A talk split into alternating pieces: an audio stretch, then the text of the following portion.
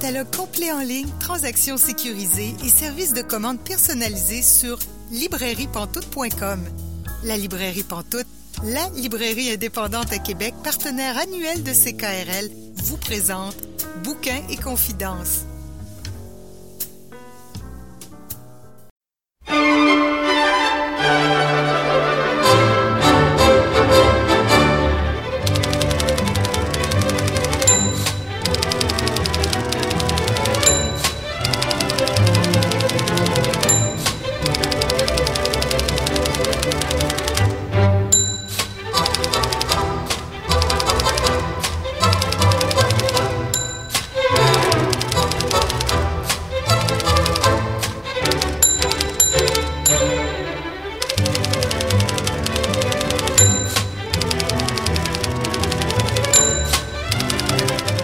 Bonjour et bienvenue à l'émission Bouquin Confidence. Julie Collin pour vous accompagner pour les prochaines 120 minutes parce que oui, nous avons 120 minutes pour l'été 2021. Notre invitée de la semaine est Melika Abdelmoumen. Je m'entretiens avec elle d'environ 30 minutes. Aussi, notre chroniqueuse Célia Chalfoun nous présente le premier tome d'une série jeunesse qu'elle a vraiment beaucoup appréciée. Notre chroniqueuse Marianne Caillé, pour sa part, nous présente le jeune Churchill. En dernière partie d'émission, on va aussi parler de la revue Le Sabord. Mais pour commencer, parlons de correspondance.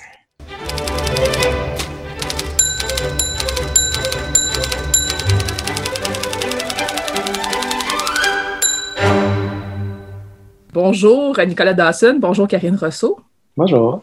Bonjour. Vous avez euh, publié un livre il n'y a pas tellement longtemps, Nous sommes un continent, un livre de correspondance. Quelle est la genèse de ce projet-là, au juste? Comment ça a débuté? Euh, en fait, Nicolas et moi, on s'est connus euh, dans un colloque universitaire où je parlais de, mon processus de création par rapport à mon, mon roman Mon ennemi Nelly. Et j'utilisais, pour parler de ma démarche, j'utilisais certains passages de l'autrice Gloriane Saldua. Et je pense que quand Nicolas euh, a vu ça, il est venu me voir après parce que lui-même travaillait déjà, il commençait déjà à travailler sur Ansaldo et puis il a dit, ah, il faudrait qu'on fasse quelque chose ensemble. Euh, je participe à un colloque à Toronto au sommet des écrivains, si on, si on pouvait faire quelque chose. Et pour des questions de temps, parce que j'étais quand même assez prise à ce moment-là, je disais, ah, ben oui, on pourrait faire quelque chose à quatre mains, mais peut-être on pourrait le faire euh, de façon alternée, là, sous la forme d'une correspondance. Puis c'est comme ça qu'on a commencé, en fait, à on est effectivement allé présenter cette première correspondance-là euh, à Toronto, mais on s'est fait prendre au jeu, en fait, et on a vraiment eu envie très vite de continuer, juste pour le plaisir. Et donc, on a continué, et c'est au bout de quelques lettres, en fait, qu'on s'est dit que, ah ben, dans le fond, ça pourrait faire un livre, parce que voilà, on voyait les, les lettres qui s'accumulaient, puis on voyait que il y avait comme plein de contenus qui, qui, traversaient en fait cette correspondance-là. Là. donc voilà, un contenu intime, mais aussi bon, théorique autour de Gloriane Saldo. Il y, avait, il y avait des questions très politiques aussi qui traversaient euh, la correspondance. Quand j'ai rencontré Karine, c'était vraiment le moment où on s'est rencontrés pour vrai. On ne se connaissait pas du tout, du tout, du tout. Et euh, correspondre avec une étrangère, c'était un peu drôle, mais c'était euh, vraiment un jeu auquel je voulais participer pour cette communication-là qu'on allait faire à Toronto. Euh, je pense qu'on s'est fait prendre au jeu aussi parce que c'était euh, le début de notre amitié, puis on, on voyait dans cette écriture commune-là des points communs euh, sur le plan théorique, mais sur le plan sensible aussi. Je vais parler pour moi, mais c'était euh, très rapidement, là, dès la première lettre, euh, je voyais qu'on on avait encore beaucoup, beaucoup de choses à se dire qui seraient intéressantes à lire pour les autres, mais je pensais pas à ça vraiment à ce moment-là. que je, pensais à moi. En fait, c'était très intéressant pour moi d'essayer de, de poursuivre cette relation-là avec Karine que je connaissais pas vraiment. C'est une correspondance euh, qui se déroule sur quand même une, longue période. Vous avez euh, voyagé parfois. Comment ça teintait vos lettres? Oh mon Dieu, ça les teintait vraiment, je pense. En, regardant les épreuves, puis en voyant le, livre euh, devenir un livre pendant le processus, c'est une des parties qui, qui m'émue le plus de ce, de ce livre-là. Et je pense que ben, je sais pas, hein, je vais laisser des autres le, dire à notre place, mais euh, je, pense, tu me corrigeras, Karine, si tu es d'accord, mais je pense que c'est quelque chose qui propulse notre livre au-delà de la correspondance ou juste de l'écriture euh, et de la réflexion et de la, relation intime, qui performe un peu ce qu'on dit. Euh, c'est pas juste le fait qu'on voyage pendant ces correspondances-là. Moi, je suis allé au Chili, Karine est allée en Argentine. C'était pas des voyages de tourisme vraiment. Euh, ce sont des voyages relativement essentiels pour nous. Moi, c'était dans le cadre d'un projet de recherche-création, mais qui est aussi un projet euh, que je poursuis depuis plusieurs années pour aller à la rencontre de mes origines chiliennes, à, aller essayer de tester mes relations avec ma famille que je ne connais pas là-bas, tout ça. Donc, c'est un voyage vraiment à la fois euh, d'intellectuel, d'artiste et aussi ben, intime euh, de ma vie. Euh, dans le cas de Karine, c'était un voyage lié à des, euh, problèmes familiaux dans la famille de son copain. Donc, il y avait des raisons très sensibles pour lesquelles on devait aller en Amérique latine. C'était comme pas prévu dans le projet de la correspondance qu'on allait soudainement se retrouver en Amérique latine, dans le continent dont on parle dans notre correspondance. Donc, c'est sûr, ça a vraiment changé des choses. Pour moi, c'était vraiment spécial d'écrire à mon ami à qui j'écrivais depuis Montréal tout d'un coup de lui écrire depuis Santiago, en sachant qu'il y a d'autres bords de la cordillère. On était soudainement vraiment plus proches, mais on sentait quand même très, très loin l'un de l'autre parce que ben, l'Amérique latine fait ça, la cordillère fait ça, elle, isole, elle sépare beaucoup. Et donc, euh, ouais, même dans, dans l'expérience d'écriture, je sentais qu'on était vraiment en train de vivre ces déplacements dont on parlait. J'aime bien que Nicolas dit qu'il y avait quelque chose de l'ordre de la performance parce qu'effectivement, on parle beaucoup des déplacements. Donc là, du fait, on se déplace, puis on est, on est happé nous-mêmes par ces déplacements-là, ce que ça nous fait. Euh, mais il y a aussi quelque chose au niveau des frontières. Euh, euh ça me fait penser, non seulement moi je parle de l'Argentine, mais je raconte comme l'avion, tu sais, je raconte ce que c'est, prendre l'avion, arriver, passer les douanes en Argentine. Je me rappelle que tout ça, puis je l'ai fait plusieurs fois parce que bon, mon copain est argentin et tout ça, puis j'ai vécu en Argentine, donc c'est un, voyage que j'ai souvent fait, mais là, cette fois-ci, il était teinté de toutes les, réflexions de la correspondance. J'étais beaucoup plus attentive à la violence du, voyage, à la violence euh, du processus dans l'avion. Donc, j'assiste à cette femme mexicaine, cette très jeune femme mexicaine qui est déportée à l'aéroport de Montréal.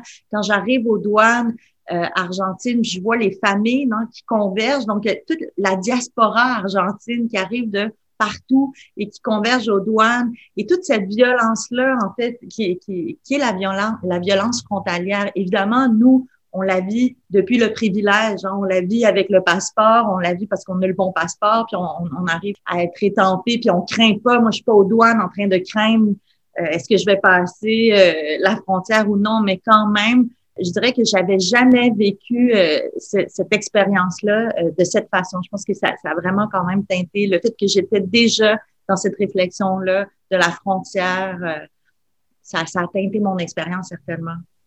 Vos lettres sont quand même des fois espacées, un peu, un peu plus espacées, des fois un peu plus rapprochées. Comment vous faisiez pour rédiger vos lettres? Est-ce que vous aviez un rituel? Est-ce que chacun de votre côté, pour vous répondre, que est-ce qu'il y avait une mise en contexte que vous devriez avoir pour que ça fonctionne? Euh, comment, comment ça se passait concrètement, votre écriture? Ben, c'est drôle parce que Nicolas euh, disait, euh, il, y a, quelques semaines, il me racontait qu'il ne pouvait pas écrire à la main, qu'il écrivait très vite par ordinateur, il avait tout. Puis moi, j'ai comme expérimenté plein de choses. J'écrivais parfois à la main, parfois j'écrivais donc à l'ordinateur, parfois je commençais une lettre, puis je la terminais quelques jours plus tard. Puis des fois, euh, je sentais au contraire l'urgence, puis j'écrivais une bonne partie de la nuit. Donc, euh, j'ai comme vécu toutes sortes de types d'écriture. Euh, je sais pas, toi, Nicolas, c'est ça, si c'était plus euh, systématique ou enfin, si tu avais plus de rituels. Moi, j'ai vraiment, je pense que je, me laissais aller à, l'émotion, ça a donné toutes sortes de choses au, au cours des lettres.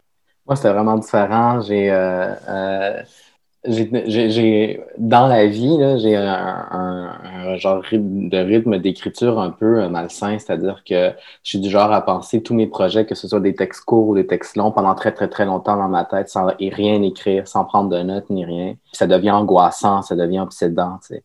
Euh, c'est vraiment pas sain parce que ça devient comme vraiment des pensées obsédantes qui me réveillent la nuit, euh, qui me rendent un peu distrait et tout ça pendant des semaines, des mois, voire des années parfois. Euh, et puis, quand je m'y mets, ça devient très rapide. Euh, j'écris beaucoup rapidement et j'ai l'air la personne la plus efficace au monde. Mais je suis comme, non, non, ça fait un an et demi que, que, que, que je, suis en train de me pourrir la vie avec cette idée. Et puis, cette correspondance-là m'obligeait à changer complètement cette méthode-là, qui n'est pas une bonne méthode, à mon avis. Mais bon, à, produire des livres, ça va, tu sais. Mais euh, c'est, ça m'obligeait à, à, être beaucoup plus dans la lenteur. Puis ça, tombe bien parce qu'on s'écrivait des choses de l'ordre de la réflexion puis je trouve qu'on s'écrit avec beaucoup de soin, pas, pas juste du soin euh, d'acuité de ce qu'on dit, mais aussi de soin de l'autre, de soin de la lecture de l'autre. Euh, moi, c'est quelque chose que j'ai beaucoup aimé dans, dans, cette expérience de correspondance-là. Et donc, ça nécessitait euh, à ce que je prenne plus de temps. Et donc, je résistais beaucoup à cette envie de répondre dans l'urgence, mais j'arrivais pas vraiment à, à, résister tant que ça. Euh, il faudrait, faudrait checker. J'ai jamais regardé vraiment euh, la périodicité, si on veut, là, de, notre, de, notre correspondance, mais je pense que je te réponds toujours plus vite, Karine, que toi, tu me répondais. Je suis pas sûr parce que j'écris un peu dans l'urgence la plupart du temps. Et moi, mon rituel était euh, pas mal le même la plupart du temps avec les lettres, c'est-à-dire que je recevais la lettre de Karine, j'y réfléchissais pendant une couple de jours, j'essayais de résister, puis je me mettais à écrire assez rapidement. Mais je me mettais à écrire vraiment, à écrire, tu sais, euh, je, n'écrivais pas. Euh, j'ai pas tenté trop l'expérience d'essayer d'écrire des lettres dans un café avec mon crayon et réfléchir comme ça sur le bord de l'eau. Très vite, je me rendais compte que je n'étais pas capable de, d'aborder les, euh, les, euh, enjeux euh, qui me semblaient un peu complexes que je voulais aborder dans qu'on abordait dans nos lettres. et donc, je me mettais à écrire comme j'écris ma thèse, comme j'écris mes livres, avec mon ordinateur, mes livres à côté, bien installé, mon café. C'est une séance d'écriture en ce moment. C'était vraiment comme ça. Et, plus je le faisais comme ça, plus je sentais que c'était bon, c'est un peu quétaine, mais que je sentais que c'était un peu du respect envers notre relation, envers notre correspondance. C'est comme non, ça mérite cette attention-là, c'est pas léger c'est pas lourd non plus, mais c'est sérieux. Comme, comme un projet de livre, comme, comme un, un article. C'est des choses sérieuses qui méritent de m'asseoir et de réfléchir et d'écrire, même si c'est à mon ami que j'écris. Qu'est-ce qui fait en sorte que la correspondance s'arrête à un moment X et devient un livre? Quand est-ce que vous avez décidé que c'était assez pour faire le livre? C'est drôle parce qu'il y a comme plusieurs fins dans le livre. Il y en a une première quand à la fin, comme de la deuxième partie, c'est pour ça que le livre est séparé en trois parties, c'est qu'à la fin de la deuxième partie, on pensait que le livre était fini et donc on envoie le manuscrit euh, à notre éditeur, notre très bon éditeur Pierre-Luc Landry, qui a par ailleurs écrit la préface. Donc, on l'envoie, puis évidemment, les choses étant ce qu'elles sont, euh, lui, il est pris, le temps qu'il lise, bon, le, le, livre et tout. Et donc, le temps passait et euh, il allait nous répondre, sauf que quand la pandémie est arrivée, et euh, on, s'était vu, euh, Nicolas et moi, quelques jours avant qu'on n'ait plus le droit de se voir. Et donc, on est confinés, Nicolas et moi, chacun dans nos maisons. Et là, très vite, on a envie à nouveau de s'écrire parce que on n'a plus comme cette espèce. Déjà, moi, pendant les mois où Pierre-Luc lisait le manuscrit et tout, déjà, moi, je m'ennuyais de cette correspondance-là. J'avais de la difficulté à mettre un terme à la, à la correspondance. Mais bon, il fallait bien mettre un terme un jour et tout. Donc, on, avait pris la décision. Sauf que quand la pandémie est arrivée, euh, c'est Nicolas m'a écrit en disant ah, est-ce qu'on est s'écrit des dernières lettres et tout? Puis euh, moi, j'ai tout de suite répondu oui, oui, oui, j'allais t'écrire la même chose. Euh, allons-y et tout. Et donc là, on s'est écrit des dernières lettres pendant la pandémie. C'est intéressant parce qu'on parlait justement de la périodicité puis du temps là, que ça nous prenait répondre. Mais dans ces dernières lettres-là, on sent, en tout cas, le temps qui se dilate. Moi, j'avais jamais pris autant de temps pour répondre à une lettre de Nicolas. La dernière lettre, je pense que ça me prend un mois, un mois et demi y répondre. Et, et, ça témoigne, en fait, de ce temps-là du confinement qui est tout d'un coup étiré.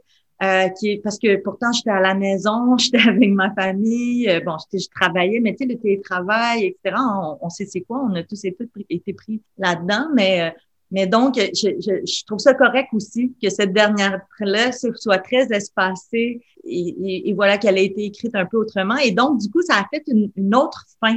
Et ce qui est intéressant aussi par rapport à la pandémie, c'est que j'ai l'impression que la pandémie est venue révéler des choses euh, dont on parlait tout au long de la correspondance, c'est-à-dire euh, les fameux anges gardiens, par exemple. On s'est rendu compte que la plupart de ces anges gardiens-là, hein, dans la pandémie, ceux qui allaient au front, là, dans nos épiceries, euh, partout, là, dans, nos CHSLD, tout ça. C'était des, migrants en grande partie, c'était des personnes racisées, c'était des gens dont on, essayait de raconter l'histoire durant toute la correspondance en même temps qu'on raconte la nôtre et en même temps qu'on raconte l'histoire de nos familles. Donc, c'est venu comme révéler et c'est aussi venu comme sceller quelque chose euh, d'après moi. Et donc, je trouve que, enfin, je, suis très contente de cette, comme de cette deuxième fin, finalement, qui n'était pas prévue encore une fois, mais, mais qui a été, euh, ben, en fait, je pense qu'il qui, qui donne euh, une, dimension intéressante au livre, finalement.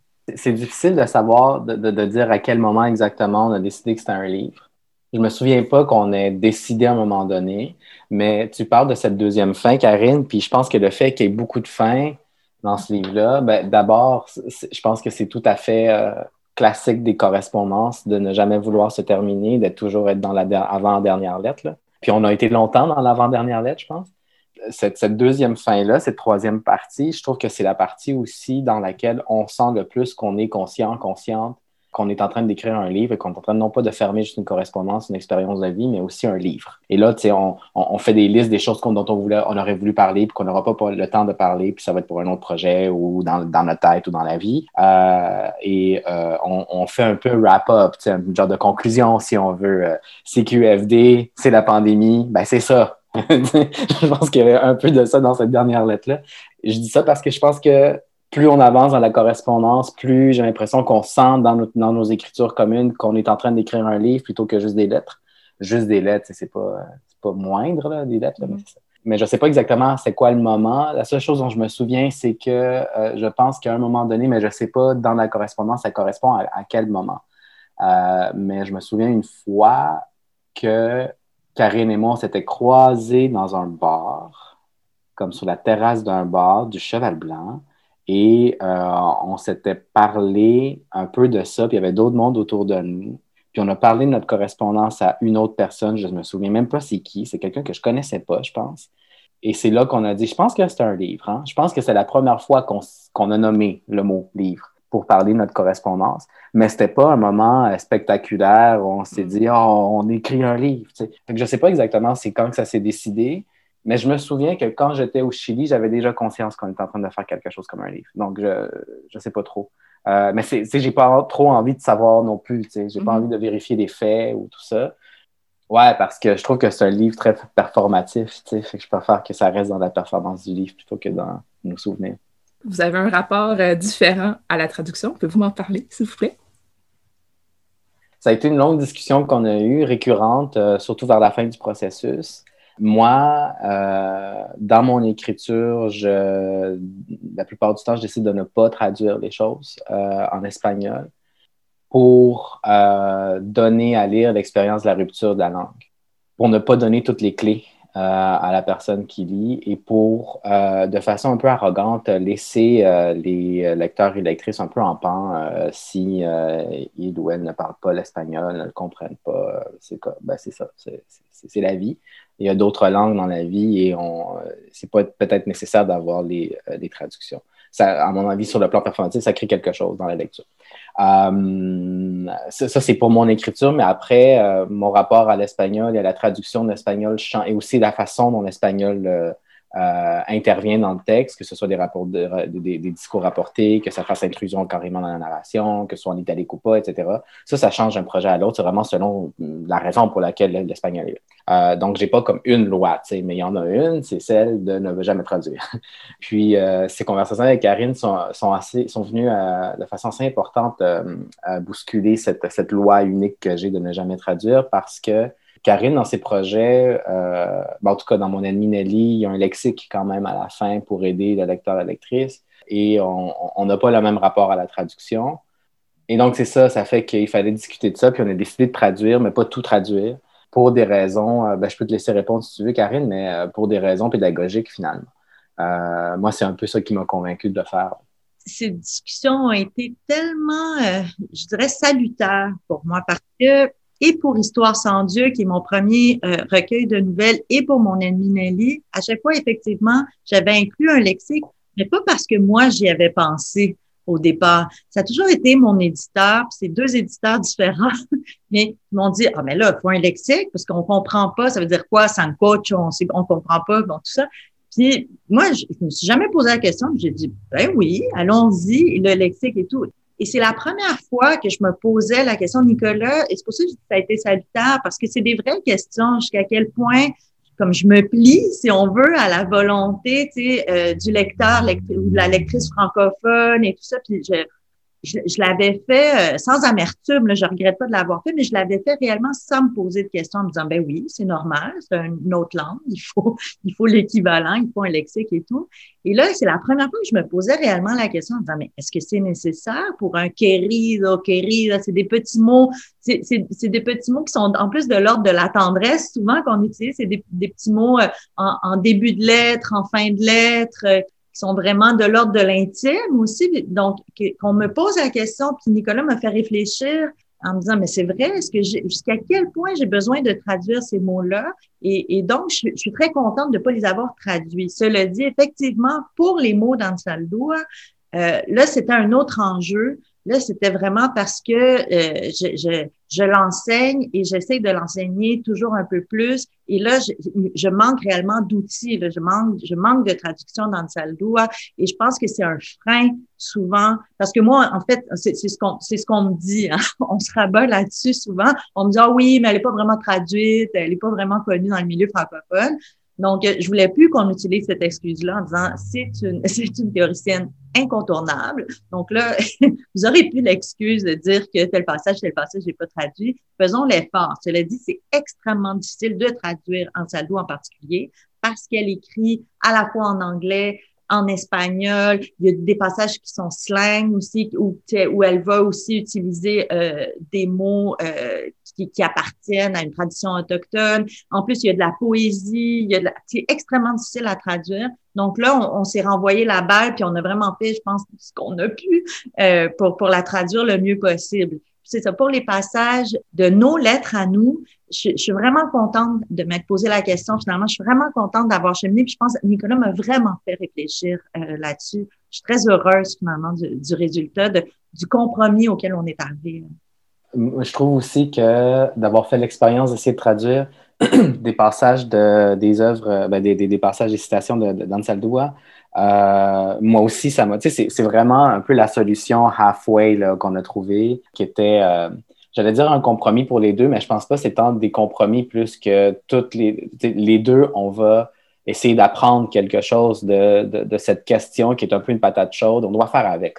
Donc, faisons avec pour vrai apprenons. Puis je pense que c'est comme les solutions qu'on a trouvées qui, euh, qui nous ont fait un peu cheminer tous les deux dans notre écriture et dans notre relation euh, à l'usage de l'espagnol dans notre écriture en français. Euh, moi, dans mon cas, euh, d'accepter de, traduire les, les passages d'Ansaldo et de, le faire avec Karine, de, se prêter à ce jeu-là super difficile, qu'on n'a peut-être pas vraiment si bien réussi que ça, en fait, nous amener à, à, à, ben, faire l'expérience que moi, j'essaie de faire vivre au lecteur et lectrice avec l'espagnol, tu sais, mais à l'inverse, c'est-à-dire ben, de vivre l'expérience de la rupture des langues lorsque on est en train de travailler avec une autrice qui nous fait faire cette expérience-là constamment dans ses textes. Euh, ben, de traduire ça, ça vient avec cette, euh, il faut accepter malheureusement de parfois réduire le propos de ces phrases, de ces textes, euh, de réduire sa teneur, euh, disons, euh, expérimentale et le propos formel de changer de langue,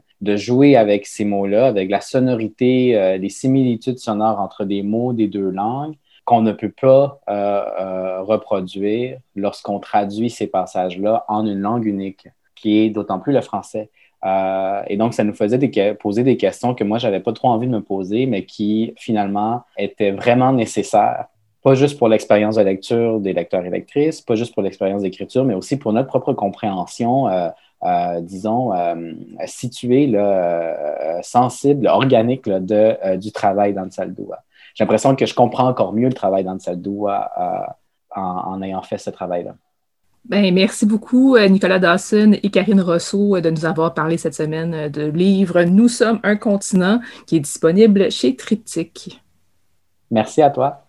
Merci pour l'invitation. Merci.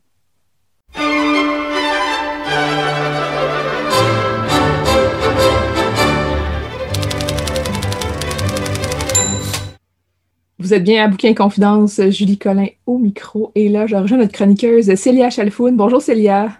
Bonjour Julie. Cette semaine, tu nous parles d'une série de livres. Oui, des romans jeunesse. Et je voulais préciser en commençant ma chronique que je ne suis pas la seule à faire la chronique aujourd'hui. Il y a aussi mon chat Corben sur mes genoux qui tient à participer. Donc, si vous entendez des grondements derrière moi, c'est pas un orage, c'est pas une chèvre, c'est pas, c'est pas mon estomac, c'est mon chat. C'est ronron. Voilà, il est très heureux ce soir et que, hein, on lui, on lui laisse sa place à la radio. Les romans dont je voulais parler, la série dont je voulais parler, a été écrite par Owen Colfer et c'est la série des Artemis Fowl.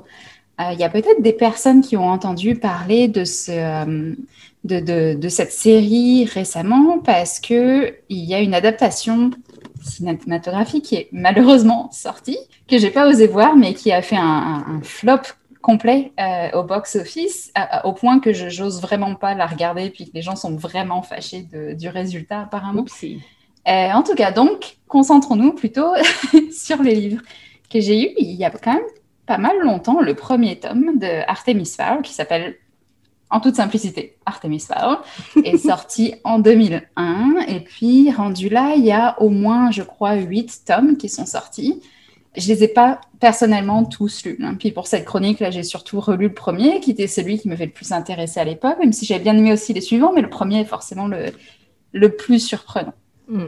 ok alors de quoi ça parle? Artemis Fowl c'est un nom qui est connu dans le, dans le, cadre du roman, dans la société, qui est connu de, de nombreux services policiers, du, euh, bah, de l'équivalent du FBI, même du FBI lui-même finalement, euh, parce que c'est une famille qui a toujours œuvré dans le crime. Et puis, euh, donc, ils, euh, la famille a un énorme manoir en Irlande, et puis c'est de là que la, famille Fowl gère ses activités peu recommandables. Et puis Artemis Fowl, qui est en fait le, deuxième Artemis Fowl, parce que son, son papa s'appelle aussi comme ça, depuis quelque temps est un peu euh, mettre à bord parce que son père a disparu et puis sa mère est plongée dans un. Je pense que je peux pas mieux le décrire qu'en disant dans une, dans une certaine folie. En fait, elle vit dans mmh. un monde euh, qui n'est pas réel. Elle a l'impression, elle a l'impression de voir son mari un peu partout. Elle reconnaît plus son fils, etc., etc. Et donc cette Artemis Fowl, qui a 12 ans, est un génie du crime. Et puis euh, un, un, un, génie tout court, dans le sens où euh, il est très bon à déchiffrer les choses, à repérer des indices euh, là où personne n'en voit d'autres. Et puis, en explorant Internet, il a pêché suffisamment d'indices pour se rendre compte qu'il est bien possible que les faits existent réellement. Et parce qu'il veut redorer la fortune de sa famille qui a perdu beaucoup d'argent, il se dit, OK, s'il y a des faits, il y a de l'argent, parce que les, les, créatures féeriques sont connues pour posséder de grandes quantités d'or. Et donc, il met un plan en place pour leur soutirer une grande quantité d'or. Puis là, je, vais éviter de trop en dire, forcément. Et donc, le livre alterne entre le point de vue d'Artemis Fowl lui-même, qui, euh, qui, part à la recherche du peuple des fées, et puis le point de vue de Holly Short, qui est elle-même une fée, et qui fait partie de ce qui s'appelle les forces armées de régulation et fées aériennes de détection, ou, si j'utilise l'acronyme, les farfadets ce que, ce que j'avais adoré dans ce livre-là, puis je gâche pas l'histoire parce que ça, ça, arrive vraiment au début, c'est que les, euh, on sort du cadre de, de, de, ces faits, de très, dans le cadre très conte, très fantaisie, euh, etc. Euh, les fées vivent sous terre, euh, non seulement parce qu'elles préfèrent le, le, noir, mais aussi parce que c'est là qu'elles peuvent éviter les humains le plus facilement. Qui ne veut pas dire qu'elles n'aiment pas remonter à la surface, mais elles le font quand elles peuvent éviter mm. le peuple de la boue, les humains. Et euh, le monde des fées a un niveau technologique vraiment, vraiment supérieur au nôtre. Euh, et puis ce premier roman, il a été écrit en 2001, donc on s'entend que le relire en 2021, je me disais, oh, c'est cute comme ils décrivent la technologie avancée, parce qu'il me semble qu'on a fait un tel bond en 20 ans mm. que c'est plus si surprenant, mais en, en, essayant de se remettre dans le cadre de l'époque. Puis la façon dont on décrit, je trouve qu'on comprend bien l'idée derrière, c'est pas grave, là, c'est correct. Euh... Ça n'a pas bien veiller pour autant. Là. Non, c'est ça. Puis le, le but de, de, de la science-fiction n'est jamais de toute façon de prédire exactement comment les choses vont évoluer. C'est juste de, de, de, choisir une certaine perspective et de s'y tenir. Le, le but n'est mm -hmm. jamais de dire Hey, je vais avoir raison dans 20 ans, vous verrez. C'est pas ça. important. On rentre dans l'ambiance. Puis les faits ont vraiment un système technologique incroyable. Et puis d'ailleurs, donc c'est les, les farfadets en question, les forces armées ont quelqu'un à leur service qui est incroyable quand il s'agit de, de, détourner les, les, satellites humains pour, pour observer euh, euh, certains points, ou en tout cas au créer des objets technologiques qui sont complètement nouveaux. Et cet homme-là, c'est, enfin cet homme-là, ce centaure-là, donc, c'est un centaure, voilà. Donc c'est vraiment l'histoire de ce conflit entre, entre Artemis Fowl et puis Holly Short, euh, et puis aussi entre le monde des humains et le monde des fées, parce que le monde des fées travaille vraiment fort pour que les humains ne comprennent pas vraiment que les fées sont réelles, sauf que Artemis Fowl, lui, il a compris qu'elles existaient vraiment. Euh, et puis il fait tout en son pouvoir pour leur soutirer ce qu'il peut. Alors, on peut se dire, OK, c'est quoi la morale de cette histoire? Parce qu'on a quand même un gamin de 12 ans qui essaie de voler de l'or à, des créatures. C'est quoi l'idée? Je pense pas que le but d'Artemis, Fowl, ce soit de dire, euh, c'est ça qui est bien, qu'il faut faire dans la vie, puis c'est ça qui est mal. C'est plus... Je ne veux pas utiliser le mot complexe, parce que je pense pas que ce soit un roman complexe non plus mais c'est un roman qui accepte les zones grises de chacun. Puis donc, c'est plus nuancé. Voilà, c'est ça, les zones noires de chacun. Artemis Fowl, c'est un enfant très solitaire qui souffre de l'absence de son père, qui a grandi dans une famille euh, criminelle. Donc, on peut se dire, c'est aussi dans un sens un peu normal qu'il soit devenu criminel à son tour. Donc, c'est comme ça qu'il a été éduqué. Mais c'est vraiment un roman qui se lit très bien, très facilement, qui est pas compliqué à aborder, pas compliqué à lire, et qui est aussi pas mal drôle, hein, disons-le, parce qu'il y a toute une galerie de personnages euh, intéressants, comme il y a, euh, il y a un nain qui s'appelle Mulch, euh, et qui est capable de creuser des, des, des, tunnels à une vitesse incroyable. Puis là, pareil, je vais éviter de trop en dire, parce qu'il faut le lire, c'est vraiment mhm. drôle. Et puis, c'est vraiment intéressant de voir Artemis Fowl qui déjoue des technologies qui souvent quand même nous dépassent. Parce que je disais, ok, ça a été écrit il y a 20 ans, je trouve ça cute, la perspective sur la technologie, mais les farfadets, les faits, tout ça, sont quand même capables d'arrêter le temps. On s'entend qu'on n'en est pas rendu là nous-mêmes, et qu'il se passe pas mal de choses intéressantes. Et puis, si on aime ce roman-là, il y en a aussi, comme je disais, plusieurs tomes qui ont suivi, qui continuent à suivre Artemis Fowl, et puis, euh, et puis cette fée qui est Holly Short. Euh, donc, on voit après les, aussi les, personnages évoluer et puis bâtir des relations euh, et puis parfois devoir combattre ensemble. Donc, c'est, on a un peu euh, les, intrigues parfois ne sont pas les plus surprenantes. Parfois, on voit un peu venir les choses, mais ça n'empêche qu'on prend beaucoup de plaisir à la lecture parce que ça se lit bien et comme je disais, avec pas mal d'humour et que c'est un bon moment à passer. Ça, le premier tome, il est sorti chez Gallimard Jeunesse en 2001 pour la première fois et puis il y a une version qui est sortie chez Folio en 2007. Puis ça a été traduit, tous les premiers tomes ont été traduits par Jean-François Ménard. Pour rappeler le nom de l'auteur, c'est Owen Colfer. Et Owen, ça s'écrit, parce qu'il est irlandais, ça s'écrit E-O-I-N. Merci beaucoup, Célia Chalfoun, de nous avoir présenté euh, cette série et plus particulièrement le tome 1. Merci, Julie.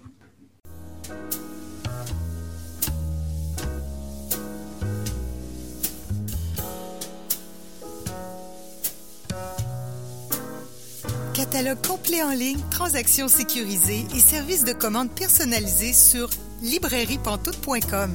La librairie Pantoute, la librairie indépendante à Québec, partenaire annuel de CKRL, vous présente Bouquins et confidences.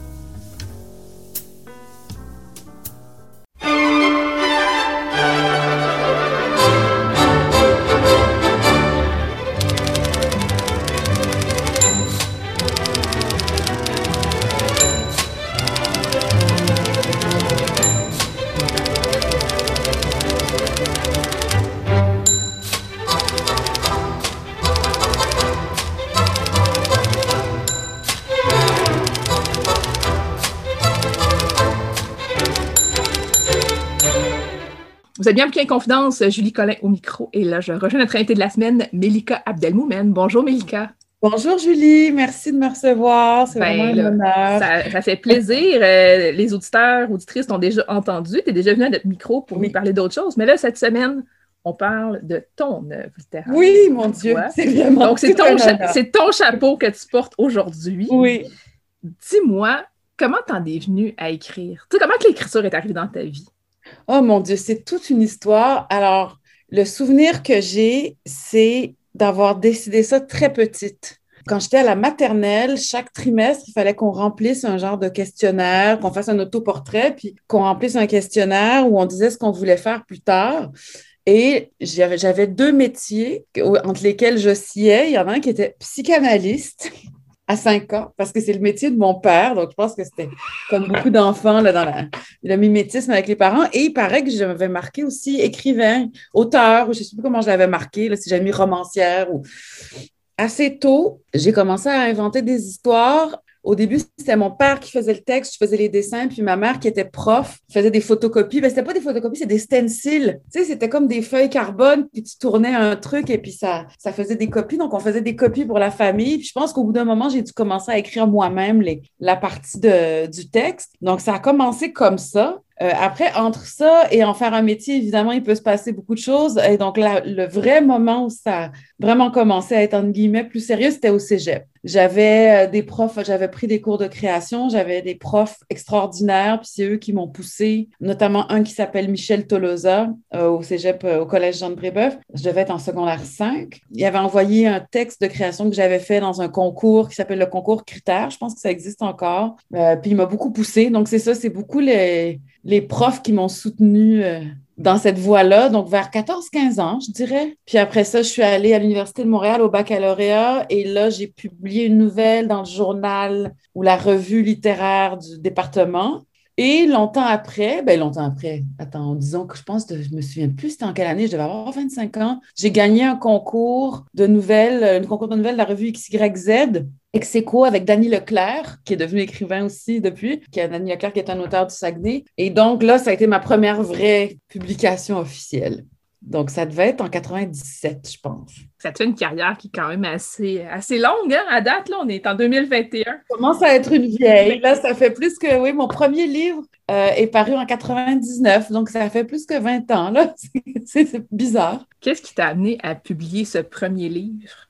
Parce qu'il y a une différence entre écrire, tu l'as dit de toute façon, là, écrire, tout ça, puis vraiment faire le travail puis être publié. Euh, ben, c'est très, euh, c'est particulier parce qu'en fait, je, rêvais d'écrire, comme, je rêvais d'écrire des romans depuis des années, là, à ce moment-là. Et j'ai fait une demande de bourse au Conseil des arts du Canada pour un premier, à l'époque, tu pouvais faire une demande pour un premier livre. Je pense que c'est parce que j'avais publié deux nouvelles, donc celle de XYZ puis celle au département d'études françaises. Donc, j'ai comme construit un, un projet de roman qui était très, très, très inspiré du Baraquin. C'était un roman policier, ça s'appelait Cher d'assaut, euh, c'est paru donc en 99. C'est extraordinaire l'histoire de ce livre-là. Euh, donc, j'écris mon, j'ai ma bourse, j'écris mon polar euh, déconstruit, complètement déjanté. Et là, c'est un ami de mon père qui me dit, il y a une nouvelle maison d'édition qui vient d'ouvrir, tu devrais l'envoyer. Et comme c'était une nouvelle maison qui s'appelait Trait d'Union, qui cherchait des nouveaux manuscrits, j'ai eu une réponse très rapidement qui était positive. Et je me suis retrouvée à travailler avec la femme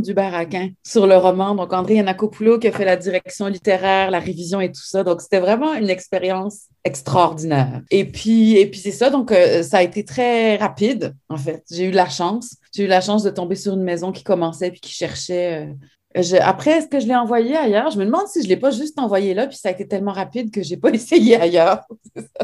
c'est ça. Donc, c'est ça. J'ai eu de la chance. Puis je pense que peut-être c'était moins difficile de trouver un éditeur à l'époque qu'aujourd'hui. Il y a peut-être moins de, gens qui écrivaient. C'est l'impression que j'ai. Hein. Je n'ai pas de statistiques ou rien, mais, mais là, pour avoir travaillé dans une maison d'édition maintenant à temps plein depuis deux ans, je vois bien qu'on en reçoit, mais des tonnes et des tonnes. C'est super euh, difficile de tout lire, de faire un suivi. Faut, aux auteurs aspirants qui nous écoutent, soyez patients. C'est pas parce que les gens sont méchants, ils sont juste submergés de manuscrits. Pas, donc, je sais pas si c'était différent à l'époque, si j'ai juste eu un coup de chance. Il y a, de la chance là-dedans, c'est sûr, mais. Ben, il y a de la chance, mais il y a aussi un certain talent parce que je veux dire, euh, oui, tu l'as envoyé, puis tout ça, puis ils ont répondu, mais ils n'auraient pas répondu favorablement. Oui, non, j'imagine qu'ils ont dû trouver quelques qualités. ben, c'est ça, tu sais. Je ne l'ai pas relu, j'ai pas osé le relire. J'ai pas le relise. Mais il y a un moment où j'ai dû revenir sur l'ensemble de mon œuvre, euh, quand je vivais en France, un colloque qui m'avait demandé de faire un genre de communication sur l'ensemble de mon œuvre. Ça devait être. Euh, ça devait être autour de 2015, quelque chose comme ça. Et là, j'avais relu pas mal tous mes romans, puis c'était vraiment une, expérience très bizarre. Parce qu'on se voit évoluer, on se voit faire des erreurs, on se voit faire des bons choix, des mauvais choix, c'était extrêmement... Euh, c'est très bizarre. oui, bien, c'est sûr que tu as, un regard un peu plus critique sur ton œuvre parce que tu as du recul, mais il y a aussi, tu sais, puis l'expérience qui rentre, puis ça, mais aussi, j'imagine, le côté, euh, tu sais, direction littéraire aussi qui rentre en ligne de compte, où est-ce que tu, es capable de te détacher puis de vraiment de regarder comme une directrice littéraire, c'est un, mm-hmm. peu, euh, un peu différent. Là. Puis bon, il y a quelque chose d'émouvant aussi parce que tu vois ta naïveté du début, après ça, tu perds ta naïveté, puis des fois, tu la retrouves, tu retrouves une candeur. En tout cas, c'est compliqué. Donc, ton œuvre est, oui, roman. Oui. Beaucoup de nouvelles. Oui. Aussi, euh, tu as un récit essayistique un peu. C'est ça. C'est ça. C'est exactement comme ça que je le. OK, c'est bon. Parce ben, que soit euh, un essai autobiographique ou un récit essayistique, mais 12 ans en France, c'est vraiment comme ça que je le, que je le perçois, oui. Mais parlons-en tout de suite, d'ailleurs, oui. en France. Euh, Alors, 12 ans en France, c'est vraiment quelque chose de particulier. Donc, j'ai habité, comme le dit le titre, 12 ans en France, euh, avec mon chum, mon mari, qui, euh, que j'ai rencontré d'abord ici. Ensuite, je suis allée là-bas. Au départ, c'était censé être pour un an, puis finalement, je suis restée beaucoup plus longtemps. On a eu un enfant et tout ça. On est revenu à Montréal en 2017. Et ça a été une période, il y a eu plein de bonnes choses dans, le fait que j'ai vécu là-bas, puis beaucoup de choses euh, que j'aime de là-bas et qui me manquent, mais ça a aussi été une expérience très dure professionnellement. Ça a été un grand, grand vide. Je trouvais pas de travail, je trouvais pas d'éditeur. J'avais vraiment l'impression que personne ne voudrait jamais de moi là-bas en tant qu'auteur ou en tant que spécialiste de la littérature. Donc, je vivais ce choc-là de l'immigration. J'arrivais là-bas convaincue d'être québécoise. Je découvrais que j'étais arabe euh, et avec tout ce que ça peut vouloir dire dans la France de ces années-là. Donc, c'était vraiment difficile. Euh, l'immigration là-bas au niveau euh, administratif est un cauchemar quand on n'est pas européen. C'est vraiment cauchemardesque. Surtout que j'étais là pendant la période euh, où il y a eu Nicolas Sarkozy, puis les ministres de l'Intérieur ont tous été plus répressifs, c'est pas le bon terme, mais plus strict non plus, c'est pas le bon terme. En tout cas, c'est vraiment difficile pour les étrangers. On dirait que tout est fait pour te dissuader de rester. Mm. Euh, donc, il y avait ça, c'était vraiment dur. Euh, il y a eu les attentats qui ont été un truc très difficile à vivre. Je pense que pour quelqu'un qui a grandi au Québec, qui est un endroit vraiment, on ne se rend pas compte à quel point on est tranquille ici, de vivre en Europe en général, c'est pas facile parce que c'est vraiment tout va plus vite, tout est plus intense, tout est plus grand, tout est plus vieux. C'est vraiment une expérience de l'intensité à laquelle on n'est pas habitué. Donc, rajoute par-dessus ça des attentats en série. Et parallèlement à tout ça, moi qui vivais donc toutes ces difficultés d'adaptation-là et, d'intégration, pas d'intégration, mais de, de vie de tous les jours, mettons, je me suis retrouvée complètement par hasard à rencontrer euh, une famille qui vivait sur un bidonville. J'ai découvert qu'il y avait des bidonvilles à côté de chez moi euh, en revenant de faire des courses de Noël un soir euh, parce que j'avais une amie qui aidait les gens sur ce bidonville-là, Anaïs. Et donc, j'ai commencé à y aller avec elle, j'ai commencé à m'impliquer. Et euh, j'ai découvert tout ce pan-là de la société française, qui est la population rome sans abri, qui vit dans des, soit des bidonvilles, des squats, euh, des, fois en dessous de ponts, en dessous de, de viaducs. Et, et j'étais tellement choquée parce que je voyais que j'ai commencé à écrire un blog j'écrivais ce blog-là, je sais pas, peut-être une fois par mois, je faisais un billet de blog. Ça a commencé à pas mal faire jaser. Ça s'est retrouvé dans des journaux.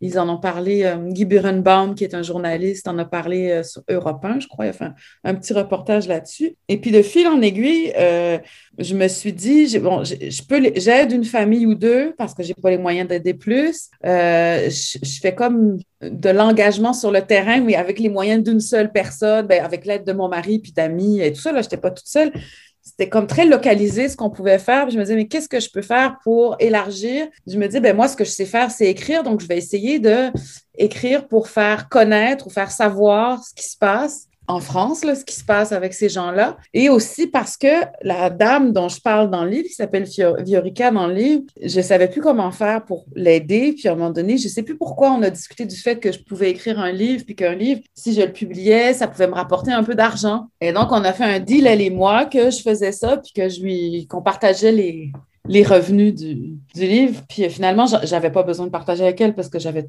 quand je suis revenue ici, que le livre a été publié, j'avais un emploi. Donc, je reverse les, les revenus rattachés au livre à Vandana. Elle s'appelle, c'est son prénom. On peut le dire maintenant parce qu'elle est d'accord pour que je communique son vrai prénom. Mm-hmm. Et donc, c'est ça. Donc, je lui ai dit, on fait ça. Et puis, euh, là, c'était la première fois de ma vie que j'espérais faire un best-seller parce que je me dis, mais ça n'a malheureusement pas été le cas. Mais bon, j'ai quand même pu lui donner un petit coup de main. Et ce qui est vraiment étonnant, c'est que le livre, là, ça fait trois ans qu'il est sorti. Il commence à être enseigné dans les cégeps, à l'université, tout ça. Donc, euh, il y a d'autres revenus qui sont rattachés à ça et dont je me sers maintenant pour faire un petit fonds euh, pour les projets d'études des enfants parce que les enfants dont je parle dans le livre, ils sont maintenant logés. Ils vont à l'école depuis plusieurs années. Il y en a une qui fait son stage de secondaire 4, je pense. Euh, une autre qui est au secondaire. il y en a plusieurs qui ont des projets, une qui a des projets d'université, euh, celle qui s'appelle Florina. Florina, dans le livre, est rendue en secondaire 2, puis elle veut aller à l'université, tout ça. Donc, euh, donc, je me suis dit, ben, comme le livre continue sa vie, puis comme j'ai parfois des revenus connexes à mon revenu principal en faisant des articles ou des entrevues ou des trucs comme ça, ben, je vais créer un genre de, de, petit, de petites cassettes, de petits, de petits coffres-forts euh, virtuels pour euh, les enfants. Donc, c'est très drôle parce que d'une part, il y avait le besoin de témoigner, euh, il y avait le désir d'écrire sur ce que cette expérience de l'immigration, d'une certaine manière, pour faire réfléchir les gens d'ici. Je me disais, de voir une des leurs en arracher comme ça, en allant vivre ailleurs, peut-être que ça va comme faire réfléchir les gens d'ici à leur manière d'accueillir ou à notre manière d'accueillir en tant que société au Québec et au Canada. Et ce que je soupçonnais pas, c'est qu'il y a des immigrés français vivant ici qui l'ont lu 12 ans en France. Puis c'est très drôle parce que la plupart m'ont dit que ça faisait un effet de miroir incroyable entre mes difficultés là-bas puis leurs difficultés ici, mes bons moments là-bas et leurs bons moments ici. Donc il y avait le besoin de témoigner, le besoin de témoigner de euh, mon pas de mon engagement, mais de ce que mon engagement m'a fait voir là-bas. Donc euh, la situation de ces familles-là. Et il y avait aussi un truc très prosaïque qui était je ne sais pas comment faire pour ramasser des sous pour ces gens-là. On va faire un livre, puis on va essayer de ramasser des sous. Donc, il y a un côté très prosaïque et terre à terre. Et puis, il y a le côté plus littéraire où, euh, de toute manière, quand je vis des choses importantes, il faut que j'écrive. Je ne peux, pas, vivre sans écrire. Ça a l'air quétaine et super sirupeux et romantique, mais c'est vraiment la vérité. Je, je vis mal quand j'écris pas. Euh, donc, c'est pas toujours sous la forme d'un récit autobiographique ou essayistique comme c'était le cas. Je suis en train de finir un roman qui va sortir en 2022, qui est un, roman policier. Je pense qu'il est euh, engagé. Je pense que c'est un livre engagé, mais c'est vraiment de la fiction parce que j'avais besoin de ça aussi. je veux que ce soit divertissant. Je ne veux pas forcément que ce, soit un livre qui donne des leçons. mais bon, je pense qu'il y a aussi un côté engagé. On dirait que j'arrive plus tellement à, faire autrement euh, dans ce que j'écris. En même temps, tu es une personne engagée, donc c'est normal que ton écriture le soit aussi. Oui. Engagé, ça ne veut pas dire euh, lourd, déprimant. Euh, non, non, non, ça, ça, veut dire des fois de montrer certaines valeurs qu'on mhm. a. Tu sais, c'est plus de cette façon-là qu'il faut voir ben, l'engagement. je pense que je, lisais récemment un, livre fabuleux euh, qui s'appelle Promenade sur Marx de Valérie Lefebvre-Fauché, qui est une auteure que j'aime beaucoup. Puis elle disait, il y a une phrase où elle dit pour écrivons-nous pour changer le monde, écrivons-nous pour toucher les autres humains je paraphrase, ou pour ériger des statuts. Puis j'ai lu ça, je dis, ouais, moi, je pense que j'écris pour changer le monde, même si je sais que je n'y arriverai probablement jamais, ou de manière micro, micro, microscopique. Ben, tu fais ta part. Ou, euh, ben, c'est ça, comme le colibri. Je ne sais pas si tu connais la légende. Tout à fait. C'est ça, comme le colibri. D'ailleurs, 12 ans en France, c'était censé s'appeler colibri au début. Ah oui. Que c'était vraiment euh, à ce moment-là que j'ai appris le, c'est quand je vivais en France, je pense que c'était par Edwy Plenel, qui est un journaliste qui est fondateur du journal euh, en ligne Mediapart, qui racontait ça, qui a raconté ça ou qui en a parlé dans une entrevue, puis j'ai découvert la légende du colibri. Euh. Peux-tu nous la raconter rapidement pour nos auditeurs? Elle a été reprise par euh, un, homme engagé, un activiste qui s'appelle Pierre Rabhi, et c'est une légende autochtone. mais, mais qu'on retrouve dans plusieurs cultures autochtones de plusieurs pays. Et donc, en gros, il y a un feu de forêt immense tous les animaux commencent à fuir et il y a le colibri qui reste, puis qui prend dans une petite flaque d'eau des petites gorgées d'eau, puis qui crache sur le feu. Puis évidemment, il est tout petit, le colibri, avec son petit bec, puis ça sert comme à rien. Et donc, le tatou lui dit, mais qu'est-ce que tu fais? Tu vas jamais réussir à éteindre le feu comme ça avec ton petit bec puis ton petit crachat. Puis le colibri dit, je sais, mais je fais ma part. Donc, moi, c'est quelque chose qui me, qui vient me chercher, euh, pas seulement parce que faire sa part, ça te donne bonne conscience, puis tu peux dormir tranquille. C'est pas ça la question. C'est que je me dis à un moment donné, même de manière microscopique, par exemple avec cette famille-là, à un moment donné, ou, même euh, le premier bidonville où je les ai connus, il y avait quelques familles à qui on apportait des bouteilles de shampoing, des vêtements, des bottes de pluie. On ramassait ça parmi notre entourage. On faisait comme des annonces sur Facebook, puis on disait, OK, on va voir la famille. Euh, euh, près de, près de, dans le bidonville, près de chez nous, on a besoin de ça, ça, ça. Puis là, tous les amis se mettaient ensemble, puis on arrivait. Et puis, il y a plusieurs personnes qui m'ont dit, mais c'est pas correct, ça sert à rien ce que tu fais, tu changes pas le système. Tu sais, c'est pas, c'est pas comme ça qu'on va changer le système. Et là, euh, ma réaction, surtout avec l'expérience, c'est qu'il faut vraiment ne jamais avoir essayé pour penser qu'on peut changer le système. Il faut ne jamais avoir été sur le terrain. Parce que pour changer le système, là, tout seul avec ses petits bras-là, et même à plein de gens avec nos grands bras. c'est vraiment très difficile, surtout euh, dans des sociétés comme la France où la discrimination et le, la discrimination envers les familles roms sans-abri est comme presque étatique, municipale. Tu sais, tu peux pas changer ça parce que ça te tente puis que tu es romantique. Tu peux essayer, on a lutté, mais tu sais, juste de réussir à convaincre une mairie d'inscrire un enfant à l'école, même s'il est rom, c'est une petite victoire, puis des fois, ça peut prendre des semaines. Puis là, il faut que ils vont à la mairie qui est rattachée au bidonville. Donc là, après ça, on essaie d'aller voir dans d'autres mairies, mais là, il faut prouver, en tout cas, c'est l'horreur. Donc, tout ça pour dire que quand on me disait ça, je au début, j'étais extrêmement blessée, puis je ne savais pas quoi répondre. Puis en est, je me suis dit, mais attends, la paire de bottes qu'on a trouvée pour la petite fille de 5 ans qui est dehors à moins 5 degrés, elle change peut-être pas le système, mais cette petite fille-là, c'est pas un rouage du système, c'est un être humain. Puis si ça mhm. fait qu'elle va avoir des bottes pour marcher cet hiver, ben, je trouve pas que c'est inutile. Non, c'est ça, c'est pas inutile. Puis en fait, aussi, ce qu'il faut voir là-dedans, c'est que le temps que ça prend pour changer un système, parce que ça peut se faire, mais ça prend du temps. Pendant ce temps-là, il y a des êtres humains qui souffrent. Ben, c'est ça. Il faut les aider, ces personnes-là, pendant qu'elles souffrent.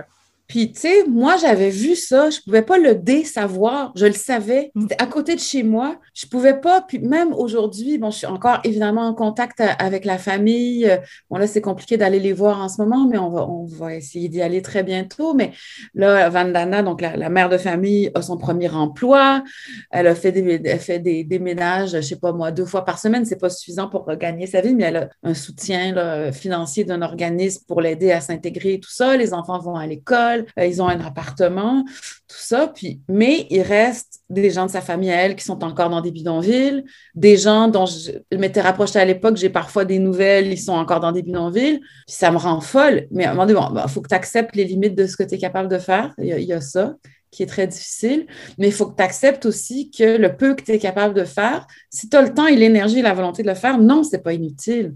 C'est pas inutile. Puis comme je dis, ça revient vraiment à cette image-là de la petite qui marchait pieds nus sur la terre battue à moins 5.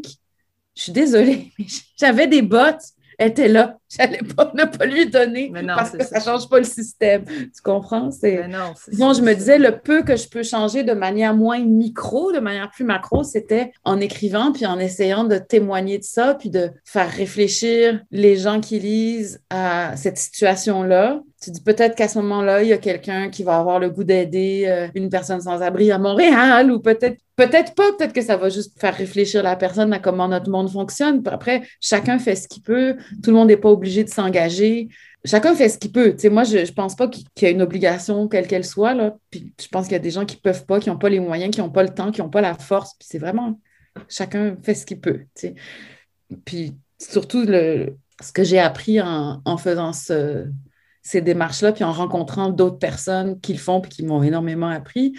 On n'était pas toujours d'accord, on se disputait, on, était, on avait des désaccords sur la manière d'aider, mais j'ai vraiment appris à essayer de ne jamais juger ceux qui essayent de faire quelque chose que ce soit de la même façon que moi ou pas, que ce soit adroit ou maladroit, ou, et, inversement, des gens qui m'ont vu aller, qui m'ont vu me tromper, qui m'ont vu essayer de trouver la bonne façon d'accompagner ces gens-là. J'avais ma propre façon à moi de le faire, qui était très instinctive. Puis c'était vraiment l'espèce de deal qu'on avait. C'était, on essaye tous de faire quelque chose. Donc on a comme une confrérie, si tu veux, où chacun a ses allégeances politiques, ses convictions, ses convictions religieuses ou pas. Puis on se juge pas. On sait, au moins on essaye, au moins on sait qu'on essaye tous de faire quelque chose puis que c'est compliqué. Donc, on essaie de ne pas se juger. Non, ça. Chacun fait sa part à, sa façon. Puis, il n'y a pas nécessairement une bonne façon universelle. Puis, en même temps, ça dépend aussi des gens qu'on aide aussi. Hein. C'est ben vraiment sur ces personnes-là qu'il faut se baser, là, évidemment. Oui. Oui. j'aimerais qu'on parle d'un tout autre sujet. Oui. de participer au collectif Travaux manuels de Stéphane Dompierre. oui.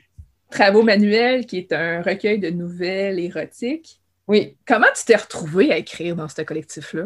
Il m'a écrit, euh, Stéphane, en me disant on, est, on approche des gens qui écrivent pas ça d'habitude. C'était un défi. Donc, c'était euh, est-ce que ça tente de faire un truc que tu n'as jamais fait? J'avais écrit un, petit livre qui s'appelait Lima Destroy et Robinette Spa. Qui, était un roman de science-fiction, on avait appelé ça, qui était comme, tu sais, où je m'étais beaucoup amusée. Là. Mais ça restait quand même timide quand j'y repense. Hein. C'était pas très cochon, en fait. Euh, et, là, donc, Stéphane, puis au début, je disais, mais, mais, mais, mais, je voyais pas comment j'allais faire ça. Je voyais pas comment j'allais faire ça. Puis je me suis dit, oh, allez, je vais accepter le défi. Et là, il a fallu que je réfléchisse à qu'est-ce qui m'allume. Qu'est-ce qui m'allume? Tu qu'est-ce que je pourrais raconter? Comment je... Parce que je suis quand même une fille assez réservée, pudique, tout ça. Et donc, j'ai eu cette idée, en fait, là, c'est drôle parce que malheureusement, j'apprends aujourd'hui que le sujet d'accusation de harcèlement et de, après, bon, je ne sais pas. En tout cas, je n'ai pas, pas trop euh, exploré le dossier, mais j'ai vu qu'il avait été accusé de, de choses pas très jolies, euh, Marilyn Manson, puisque c'est de lui que je parle. Et donc, moi, c'était quelqu'un qui me fascinait depuis ma jeunesse, son côté androgyne, le rock, moi, c'est un des trucs qui... Ben, en fait, ça a commencé parce que j'ai écrit à Stéphane en disant, moi, ce qui m'allume le plus au monde, c'est le rock, c'est la musique.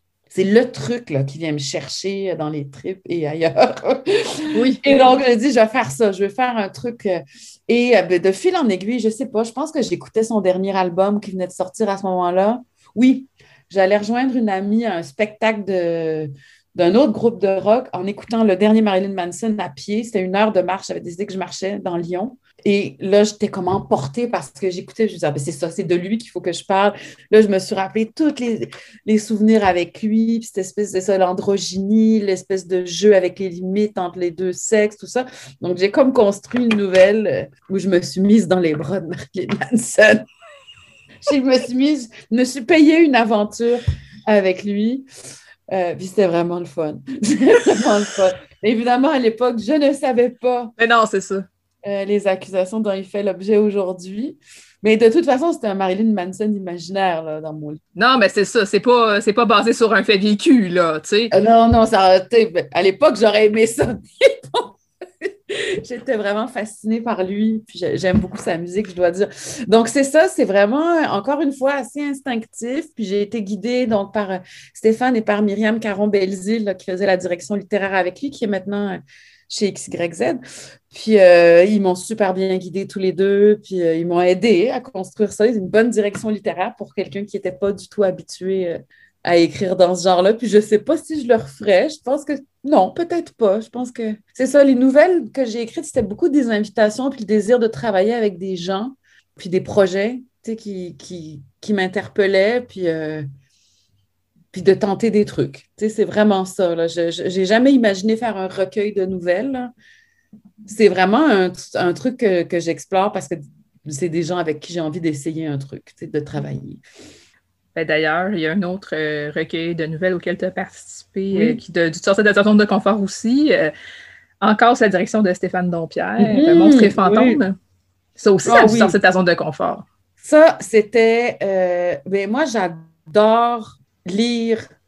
je suis une lectrice fanatique de Stephen King. J'adore le suspense, les thrillers, l'horreur, mais j'en avais jamais vraiment écrit. J'avais écrit du polar. Mon premier, mon premier roman est un roman policier, celui qui va sortir en 2022 aussi.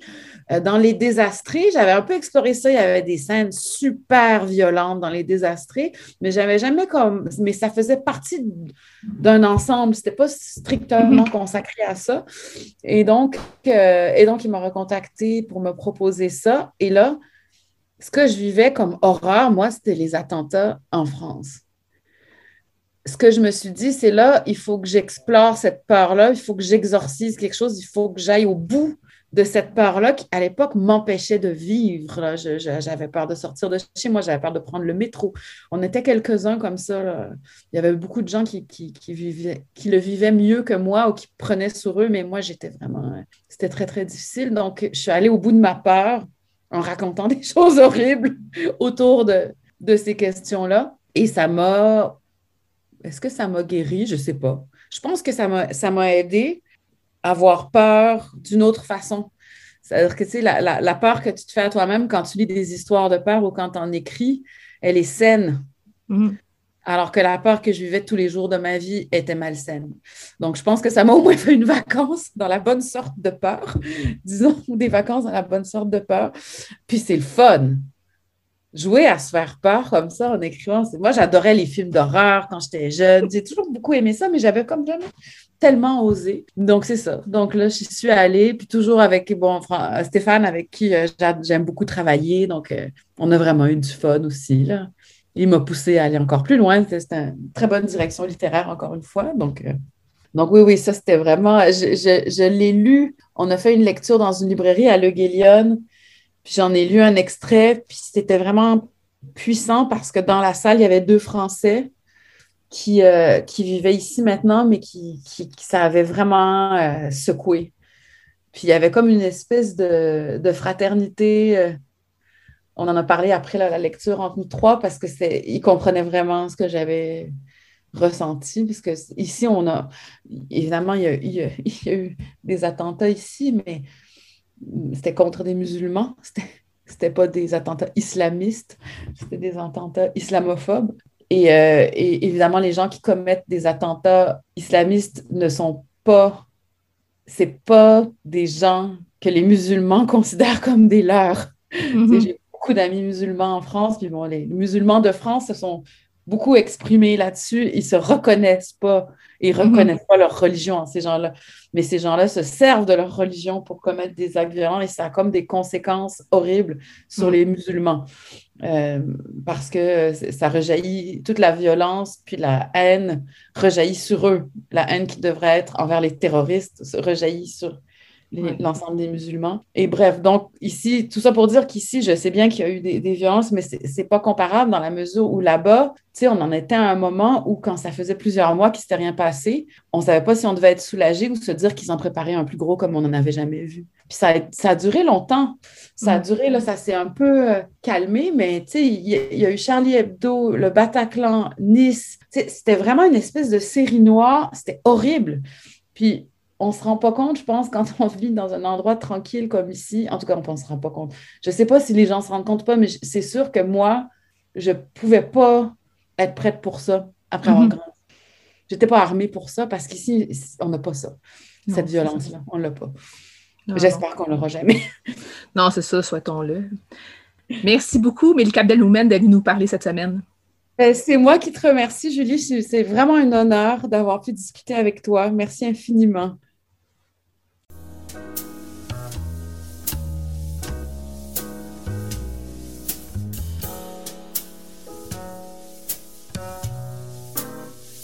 Catalogue complet en ligne, transactions sécurisées et services de commande personnalisés sur librairiepantoute.com. La librairie Pantoute, la librairie indépendante à Québec, partenaire annuel de CKRL, vous présente Bouquins et confidences.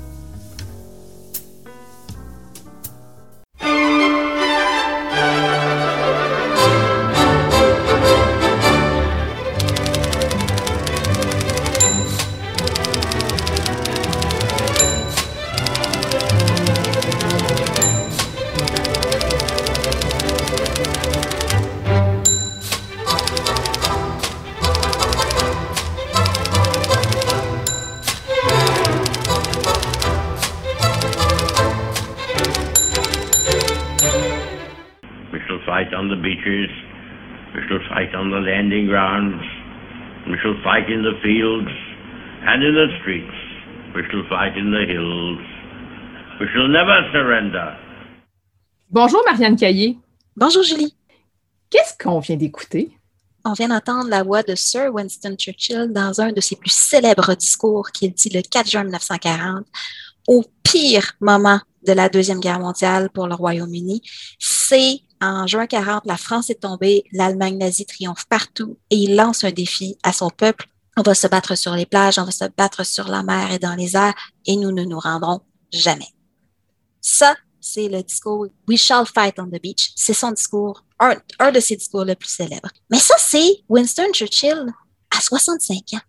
Il est à l'âge de la retraite quand il devient premier ministre. D'ailleurs, il n'est pas élu premier ministre, il est nommé premier ministre parce que c'était le seul qui faisait relativement consensus à l'époque. Et aujourd'hui, on en garde l'image de quelqu'un qui a gagné la guerre et tout ça. Mais c'est la fin de sa vie, c'est pas le début. Or, Churchill, c'est un écrivain.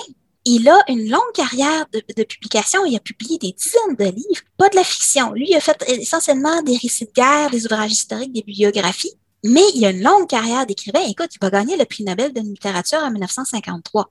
Donc, ça va être notre auteur du jour. Euh, et plus précisément, parce que je trouve ça le fun d'aller voir un aspect de sa vie qu'on connaît pas, on va aller lire un livre qu'il a publié au début des années 30 qui s'appelle Mes jeunes années, qui est son autobiographie qui raconte sa jeunesse. Donc, il va parler de son enfance, son adolescence et sa vie de jeune adulte. Il l'a publié en 1930, c'est pas pour rien. Le début des années 30, Churchill, puis on pense à ça, c'est dix ans avant la guerre, c'est la période noire de sa vie de politicien. Il a été, euh, élu pendant 60 ans au Parlement. Ça, c'était euh, au bout de 30 ans, il était dans la pire période de sa carrière politique. Alors, ce qu'il a fait, ben, il a fait comme tout bon politicien, il a écrit sa biographie pour se faire connaître. Il faut l'avoir en tête quand on lit le livre. Euh, quelques petits éléments avant de parler du livre, parce que, bon, je vais changer un peu la formule habituelle. Habituellement, je vous raconte la vie de la personne, et après ça, je vous parle d'un de ses livres. Ben là, le livre, c'est la vie de la personne. Fait que, euh, on va changer un peu la formule. Puis ça va me donner l'occasion de vous lire plein d'extraits parce qu'il a vraiment une plume que moi j'adore, que je trouve super taquine et très vivante. Je vais laisser la chance à Churchill de raconter un peu lui-même. Pour euh, des éléments, parce que ça, il n'en parle pas, il est né le 30 novembre 1874 au palais de Blenheim, en Angleterre. Son nom complet est Winston Spencer Churchill. Et Spencer et Churchill sont deux familles super importantes dans la vie politique de l'Angleterre c'est des politiciens de père en fils depuis des générations. Du côté de Churchill, il est descendant des ducs de Marlborough. Le premier duc de Marlborough, avec sa femme Sarah, Sarah Churchill, qui est super importante dans l'histoire de l'Angleterre, euh, ils ont littéralement tenu les rênes du pouvoir sous le règne de la reine Anne. On parle de 300 ans avant la naissance de Churchill. Il descend de cette lignée-là, mais il ne porte pas le titre de duc de Marlborough parce que son père était le deuxième fils. Il n'y a pas eu de titre. Sa mère n'est pas une Britannique, c'est une Américaine. Et oui, mère américaine, ma père plutôt une mondaine, assez frivole. Elle est connue pour avoir eu de très nombreux amants. D'ailleurs, avec quelques petites mauvaises langues qui disaient que le petit frère de Churchill n'était pas du même père, d'autant plus que les deux enfants ont huit ans de différence. C'est une mère qui est, durant son enfance, très aimante, mais absente. Elle va s'impliquer plus tard dans sa vie, puis ça va être sa grande alliée. Le livre dont on parle, c'est Mes jeunes années. Ça commence parce qu'il raconte son histoire, il raconte son enfance. Alors, on s'imagine l'enfance d'un enfant qui est très solitaire parce qu'il n'y a pas de frère ni sœur de son âge. Il est seul avec sa nounou, Madame Everest. Il est dans sa nurserie et ce qu'il raconte, c'est qu'il est très heureux. Il joue avec ses soldes de plomb, il fait ses affaires et tout ça. Donc, une enfance, je dirais, pas idyllique, mais très heureuse, jusqu'à l'arrivée de deux choses terribles. L'éducation qu'il écrit avec un E majuscule, et encore pire, la gouvernante. Et c'est là que je vous lis le premier passage. Ce fut au petit pavillon que plana pour la première fois sur moi la menace de l'éducation.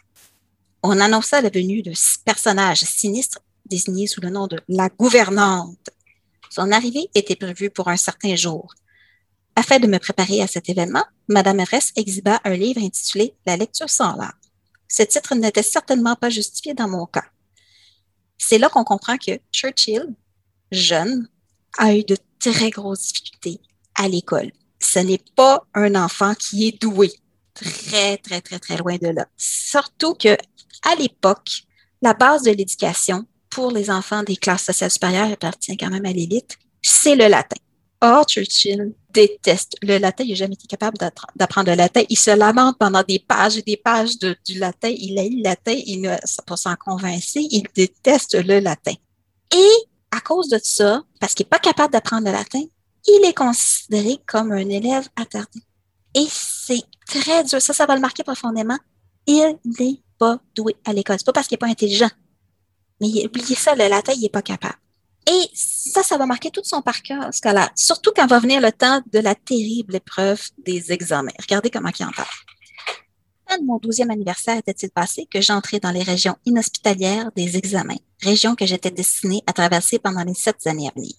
Ces examens étaient pour moi une rude épreuve. Les sujets qui étaient les plus chers aux examinateurs se trouvaient invariablement être ceux que j'aimais le moins. J'aurais aimé passer des examens d'histoire, de poésie, écrire des essais. Or, les professeurs s'intéressaient obstinément au latin et aux mathématiques. Et c'était leur volonté à eux qui l'emportait. Qui plus est, ils me posaient invariablement sur ces sujets des questions auxquelles j'étais incapable d'offrir une réponse satisfaisante. J'aurais aimé que l'on me demandait de dire ce que je savais. Or, ils me questionnaient invariablement sur ce que je ne savais pas. La douleur de l'enfant qui ne comprend pas. Hmm. Ça, ça va marquer durablement ses relations avec son père qui le voit comme un attardé. Ça va aussi euh, le pousser, donc, ses professeurs disant, il n'est pas capable d'apprendre le latin, il n'est pas bon à l'école, on va lui faire prendre des cours et des cours et des cours d'anglais parce qu'on ne juge pas assez intelligent pour apprendre le latin. Ben, sincèrement, ils vont en faire un écrivain. C'était pas ce qu'il voulait, mais c'est ce qu'avait ça donné. Il a une maîtrise de la phrase, de la façon d'articuler, tout ça, ça se sent énormément au niveau de son écriture. Son gauchemar va s'arrêter le jour où est-ce que il va être capable de rentrer dans l'armée. Mais pour rentrer dans l'armée, il faut passer des examens.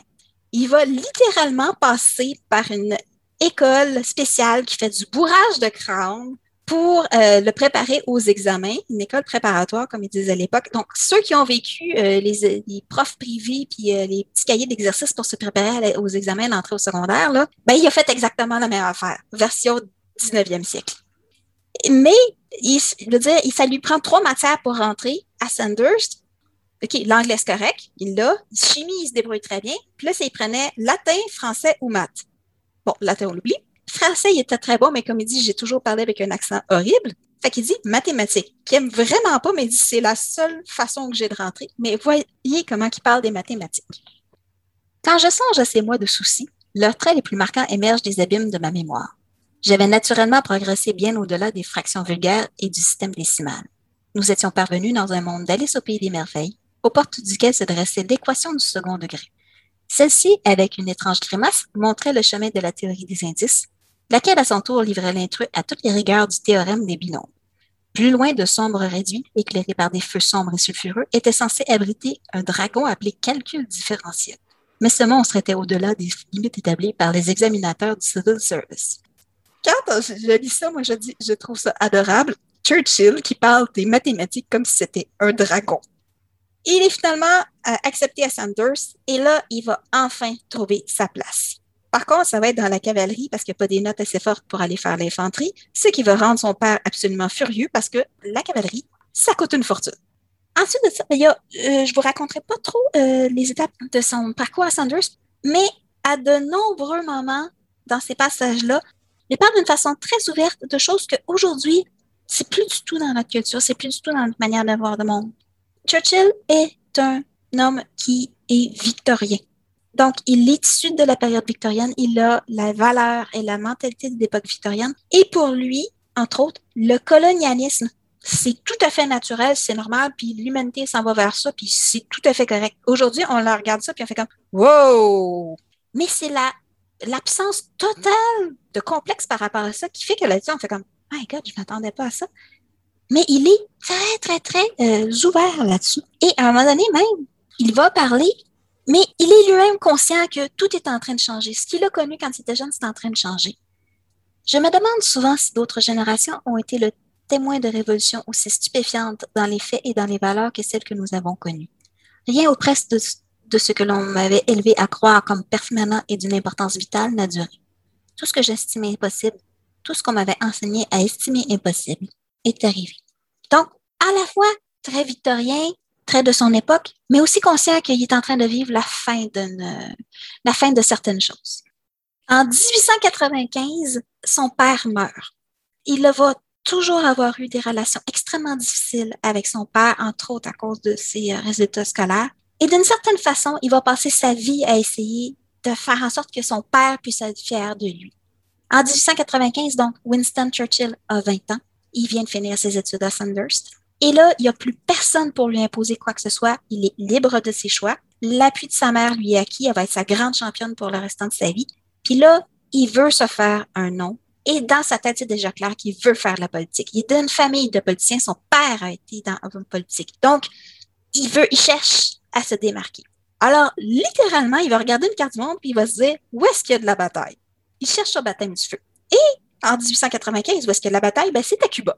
Donc, il va aller à Cuba, mais c'est surtout c'est la façon dont il parle qui fait ses démarches pour aller à Cuba. Donc, il prévient l'armée.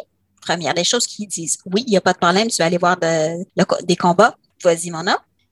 Et ensuite, ainsi soutenu, j'écrivis à un vieil ami et collègue du quatrième parti de mon père, Sir Henry Wolfe, qui était alors notre ambassadeur à Madrid, et je lui demandais de nous procurer les autorisations nécessaires auprès des autorités militaires espagnoles.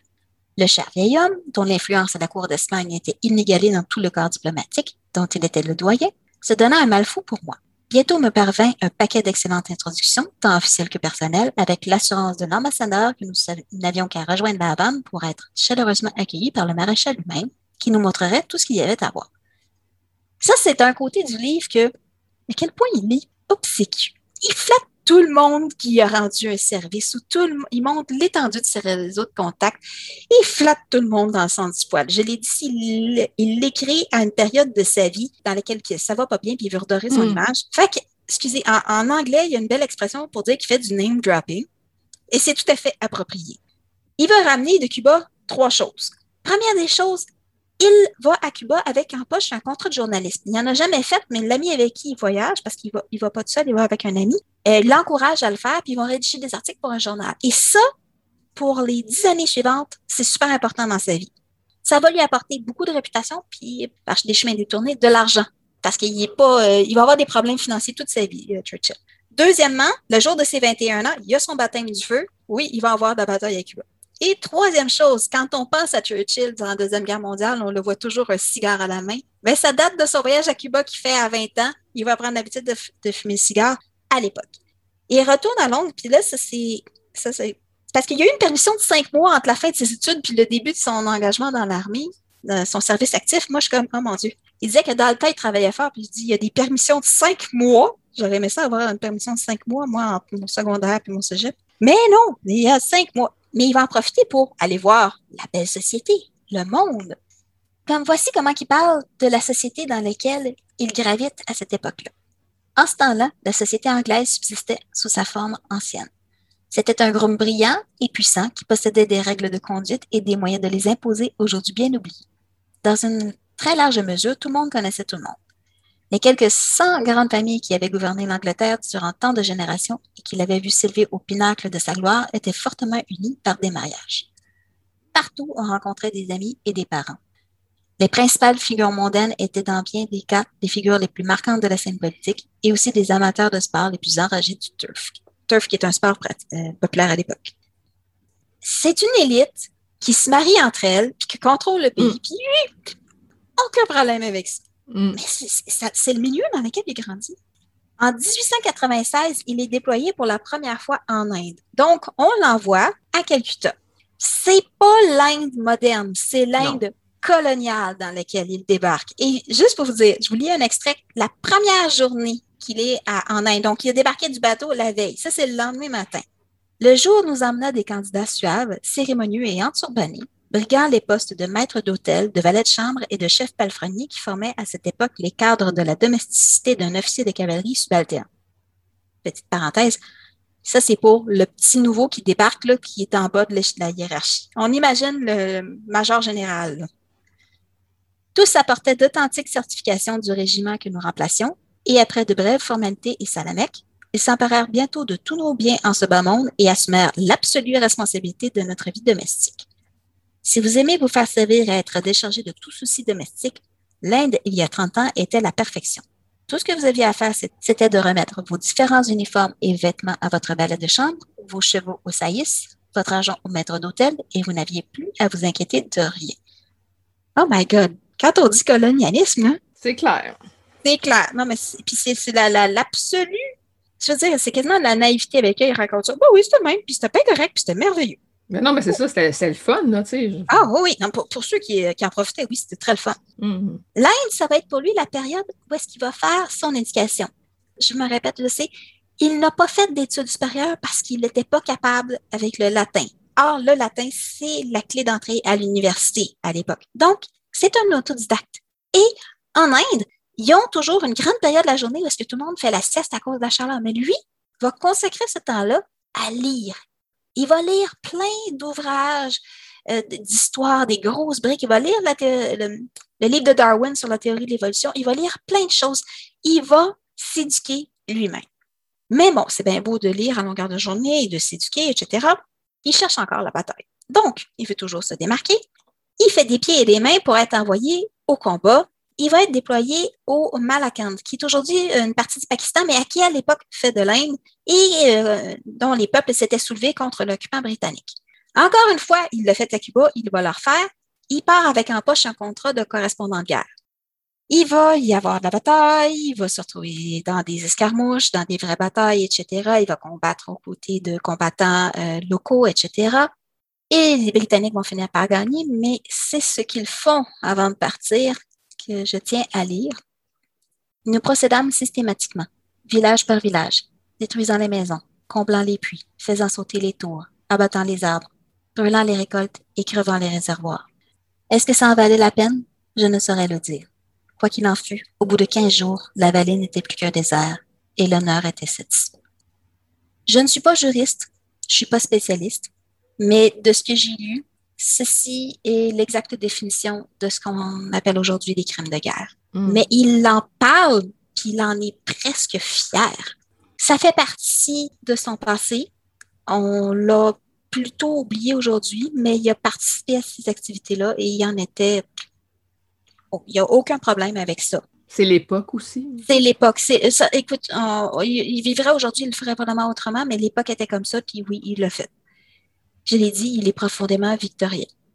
Il va tirer de son expérience au Malacan un livre, son premier livre, qui euh, va rencontrer beaucoup de succès. Écoute, même le prince de Galles va lui écrire une petite note, pas Charles, le prince de Galles de l'époque. Oui.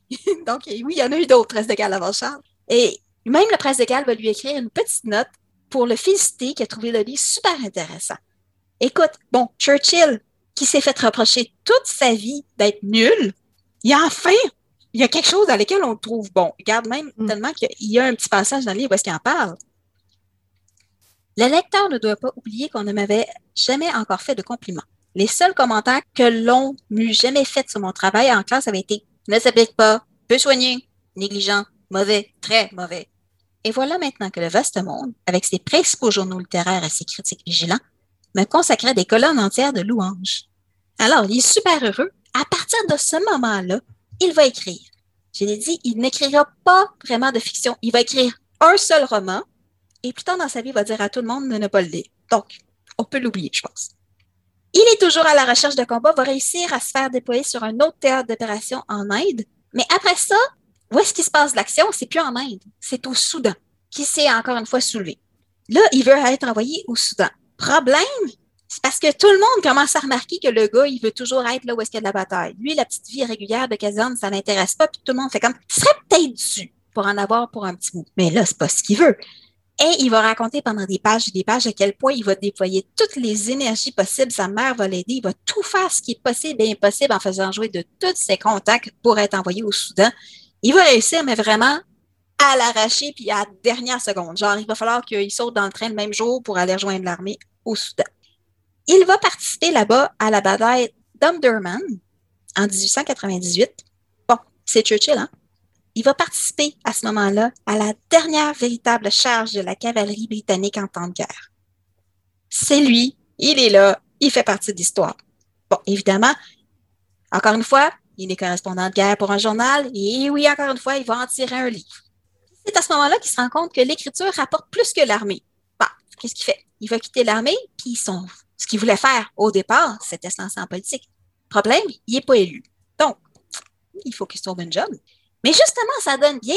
Dans l'Afrique du Sud, les Boers euh, s'agitent contre les Britanniques et il va réussir à se trouver un super bon contrat en tant que correspondant pour un autre journal encore plus important. Il part en Afrique du Sud. Il va toujours s'organiser pour être en première ligne, accompagner les soldats pour aller voir ça. Et il va participer, entre autres, à une expédition dans un train blindé qui est resté célèbre. Où est-ce qu'il va se distinguer pour bravoure? C'est un civil. Mais même s'il ne tire aucun coup de feu à cette occasion-là, il va tout faire pour sortir euh, le, petit, euh, le déploiement qui avait eu lieu pour sortir les gens euh, du pétrin.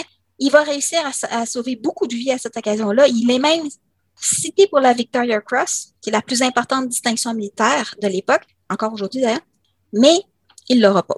Par contre, il est fait prisonnier de guerre. Mais bon, c'est Churchill. Il est fini, fait prisonnier de guerre par le futur premier ministre d'Afrique du Sud.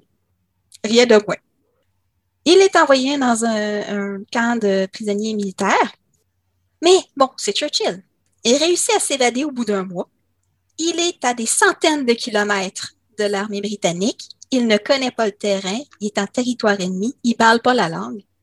Et il va réussir à rejoindre l'armée britannique il raconte, c'est une évasion qui est littéralement mirobolante. Il va être caché par des mineurs anglais qui étaient encore sur place parce qu'il n'y avait pas le choix de les garder parce que les seuls qui savaient comment exploiter les mines de charbon.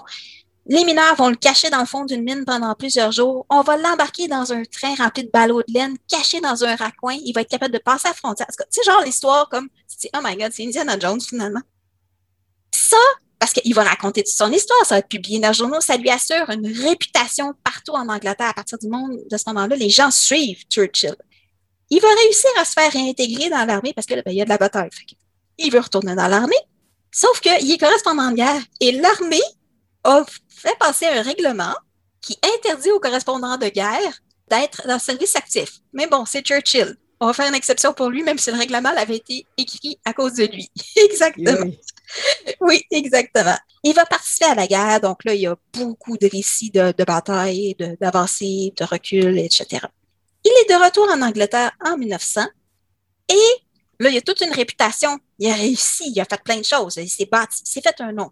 Alors, il se présente aux élections et il est élu. Sauf qu'à l'époque, les élections ne fonctionnent pas comme aujourd'hui. Ce n'est pas tout le monde qui vote la même journée. On vote dans un comté, puis après ça, on vote dans le comté d'à côté, etc., etc. Alors, le parti va profiter de sa réputation et de sa victoire pour l'envoyer faire une tournée. Et il en parle ainsi. Pendant trois semaines, je fis ce qui me parut être une marche triomphale à travers le pays. Les chefs de partis régionaux choisissaient pour moi les sièges critiques et bon nombre de victoires suivirent mon passage. J'avais 26 ans. Était-il surprenant que je me crusse arriver? Mais par bonheur, la vie n'est pas si facile que cela. Autrement, nous arriverions tous trop vite au bout. Et je trouve ça merveilleux parce que, effectivement, c'est juste le début. Mm. Le fin du livre parle de ses débuts à, la Chambre des communes, où est-ce qu'on voit que c'était pas gagné d'avance. Il a travaillé très fort. Le livre se finit abruptement parce qu'on est en plein milieu d'un paragraphe où il nous parle de politique et d'économie, puis il dit, bah, et, puis après ça, je me suis mariée en septembre 1908 et j'ai vécu heureux. Mais ça finit comme ça. Aïe, aïe, ok, c'est rough. Oui, mais il y a eu une suite. Je veux dire, il a écrit la suite. Je, n'en parle pas aujourd'hui, mais il a écrit des suites, il a écrit toute sa biographie son autobiographie, je devrais plutôt dire. Alors voilà, c'est Churchill. Le livre est disponible dans la collection Texto des éditions Talendier. C'est une bonne édition, euh, bonne traduction en partant. Par contre, je vais juste dire que euh, malheureusement, Churchill a la tendance à dire euh, à quelques reprises, comme mes contemporains le savent bien évidemment, là tu fais comme, ben mais non, c'est parce que je ne suis pas ton contemporain, mais je dis ça un siècle et demi après. Donc, peut-être qu'il y a eu un petit manque de, travail éditorial. On aurait aimé ça avoir des notes de bas de page, des cartes, des choses comme ça. Mais il n'y en a pas. Alors, je vous suggère de lire avec Wikipédia pas trop loin pour euh, combler les trous. Mais ça se lit très bien. Faites honnêteté, il y a beaucoup de passages où est-ce qu'il raconte euh, ses expériences de guerre. Donc, il raconte euh, des combats, des batailles, des escarmouches, etc., des manœuvres militaires.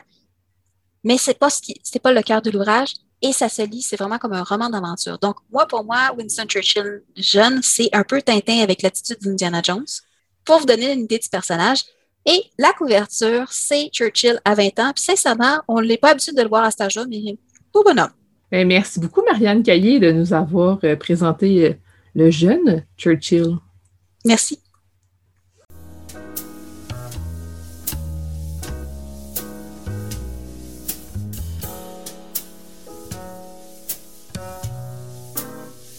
Catalogue complet en ligne, transactions sécurisées et services de commande personnalisés sur librairiepantoute.com. La librairie Pantoute, la librairie indépendante à Québec, partenaire annuel de CKRL, vous présente Bouquins et confidences.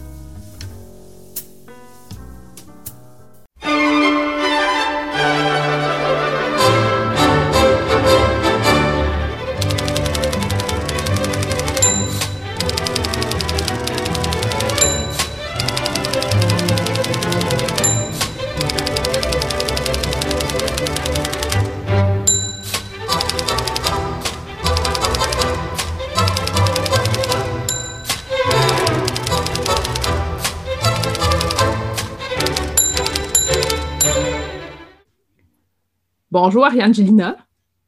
Bonjour Julie. Bonjour Karine Bouchard. Bonjour. Merci de nous recevoir à l'émission. Ben, ça fait plaisir. Euh, vous êtes respectivement euh, directrice littéraire et directrice artistique de la revue Le Sabord. Qu'est-ce que c'est au juste Le Sabord? Le Sabord, euh, c'est une, revue, oui, mais aussi une maison d'édition. Et la, la, revue a été fondée en 1983. Donc, ça commence à faire un certain nombre d'années, donc 38 ans pour être exact. Puis, euh, la revue, au départ, elle a, été, euh, créée par deux auteurs de Trois-Rivières, euh, Guy Marchand et Jean Laprise. Et puis, c'était une revue avec beaucoup moins de, de pages. Elle n'avait pas le format qu'on lui connaît aujourd'hui, mais déjà, l'alliance qui caractérise la revue avec la littérature et les arts visuels était présente. Parce que c'est un des éléments importants à savoir pour le savoir, que ce soit la revue ou la maison d'édition, c'est les correspondances entre la littérature et les arts visuels. Et c'est d'ailleurs, c'est la seule revue au Canada qui propose cette approche-là. Il existe beaucoup de revues littéraires qu'on connaît, littéraires seulement, et beaucoup de revues en arts visuels, même chose.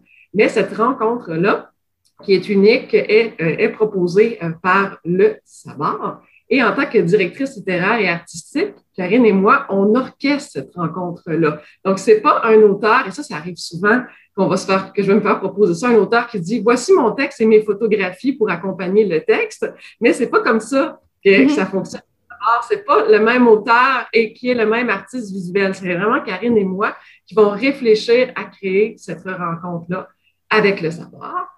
J'ai mentionné aussi qu'il y avait une maison d'édition. Depuis la, pandémie, on n'a pas publié de livre au Savoir, mais cela dit, et c'est Denis Charland, qui est un nom vraiment important associé au Savoir, euh, le regretté Denis Charland qui nous a quitté récemment des suites d'une longue maladie. Donc, il a publié beaucoup de, livres au Savoir, donc édition d'art, le Savoir. Donc, on va faire la distinction.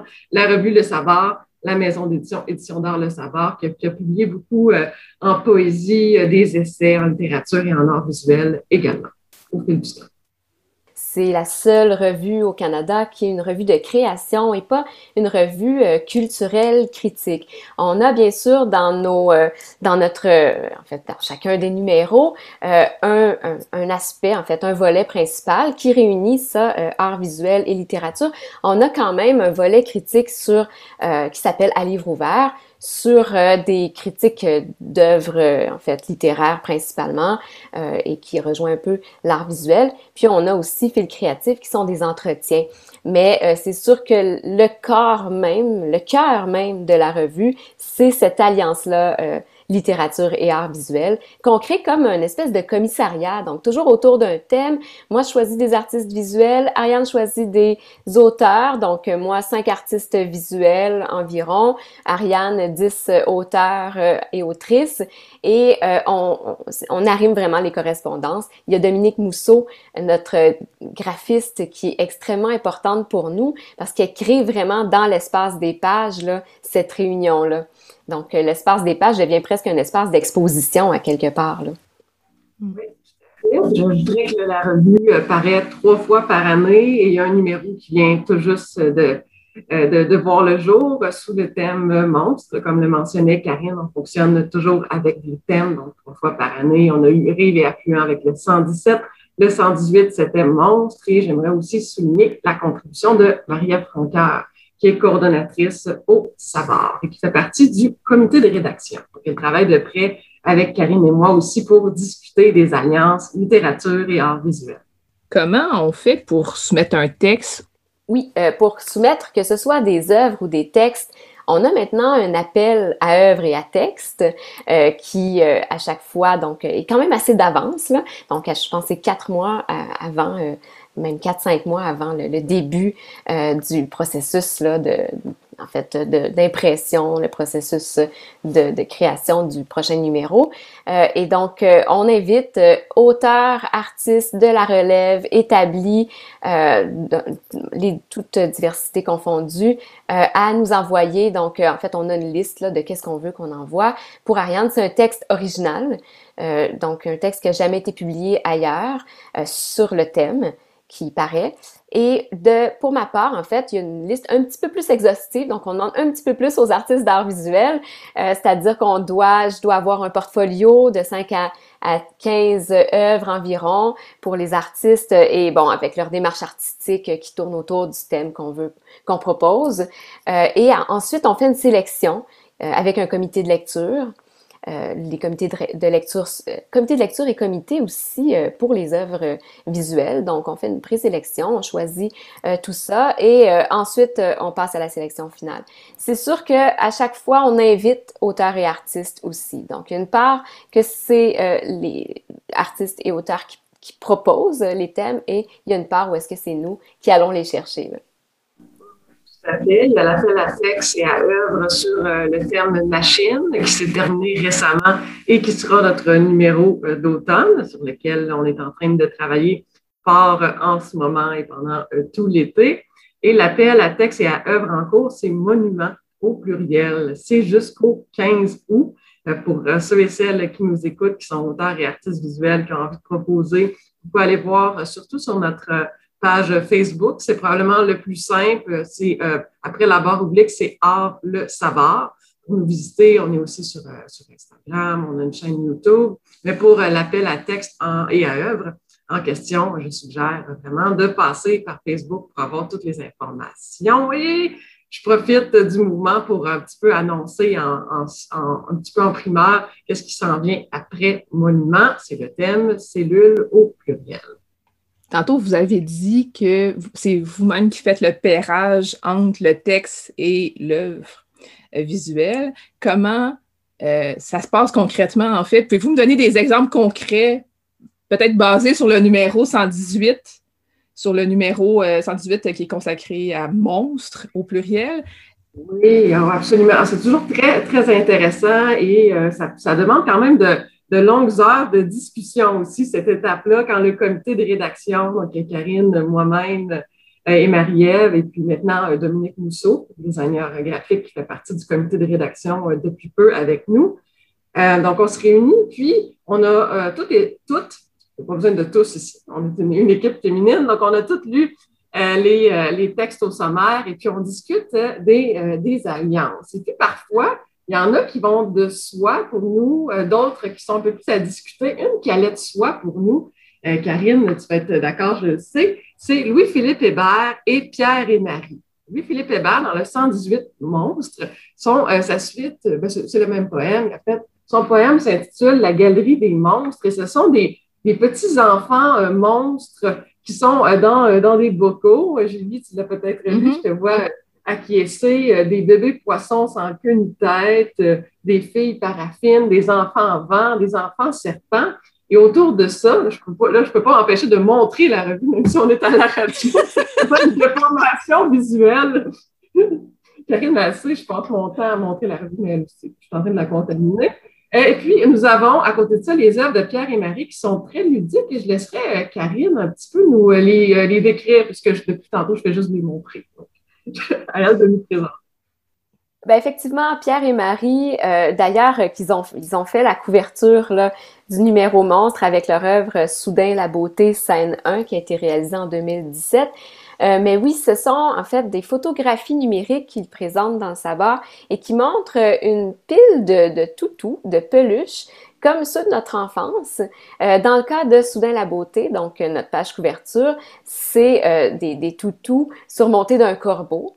Dans le cas de l'alliance dont Ariane parlait tout à l'heure, c'est davantage des petites peluches blanches qui ont été un peu vidées et remontées. Et donc, ce sont toujours des, des photographies, en fait, prises, de, des mises en scène que les artistes nous présentent. Et tout ça dans des tons de vert, rose, noir, gris. Euh, je pourrais aussi parler d'une autre alliance qui, est assez heureuse. Cindy Dumais et Alexis Rodrigue Lafleur euh, font vraiment un, beau duo, si on veut. Euh, Cindy Dumais qui présente l'installation de son projet Entretien chapitre 1, euh, où on voit, et entre autres, on voit un corps euh, qui est absent, mais qui est représenté par un grand manteau suspendu dans l'espace d'exposition, alors que euh, Alexis Rodrigue Lafleur par, parle de mort récurrente.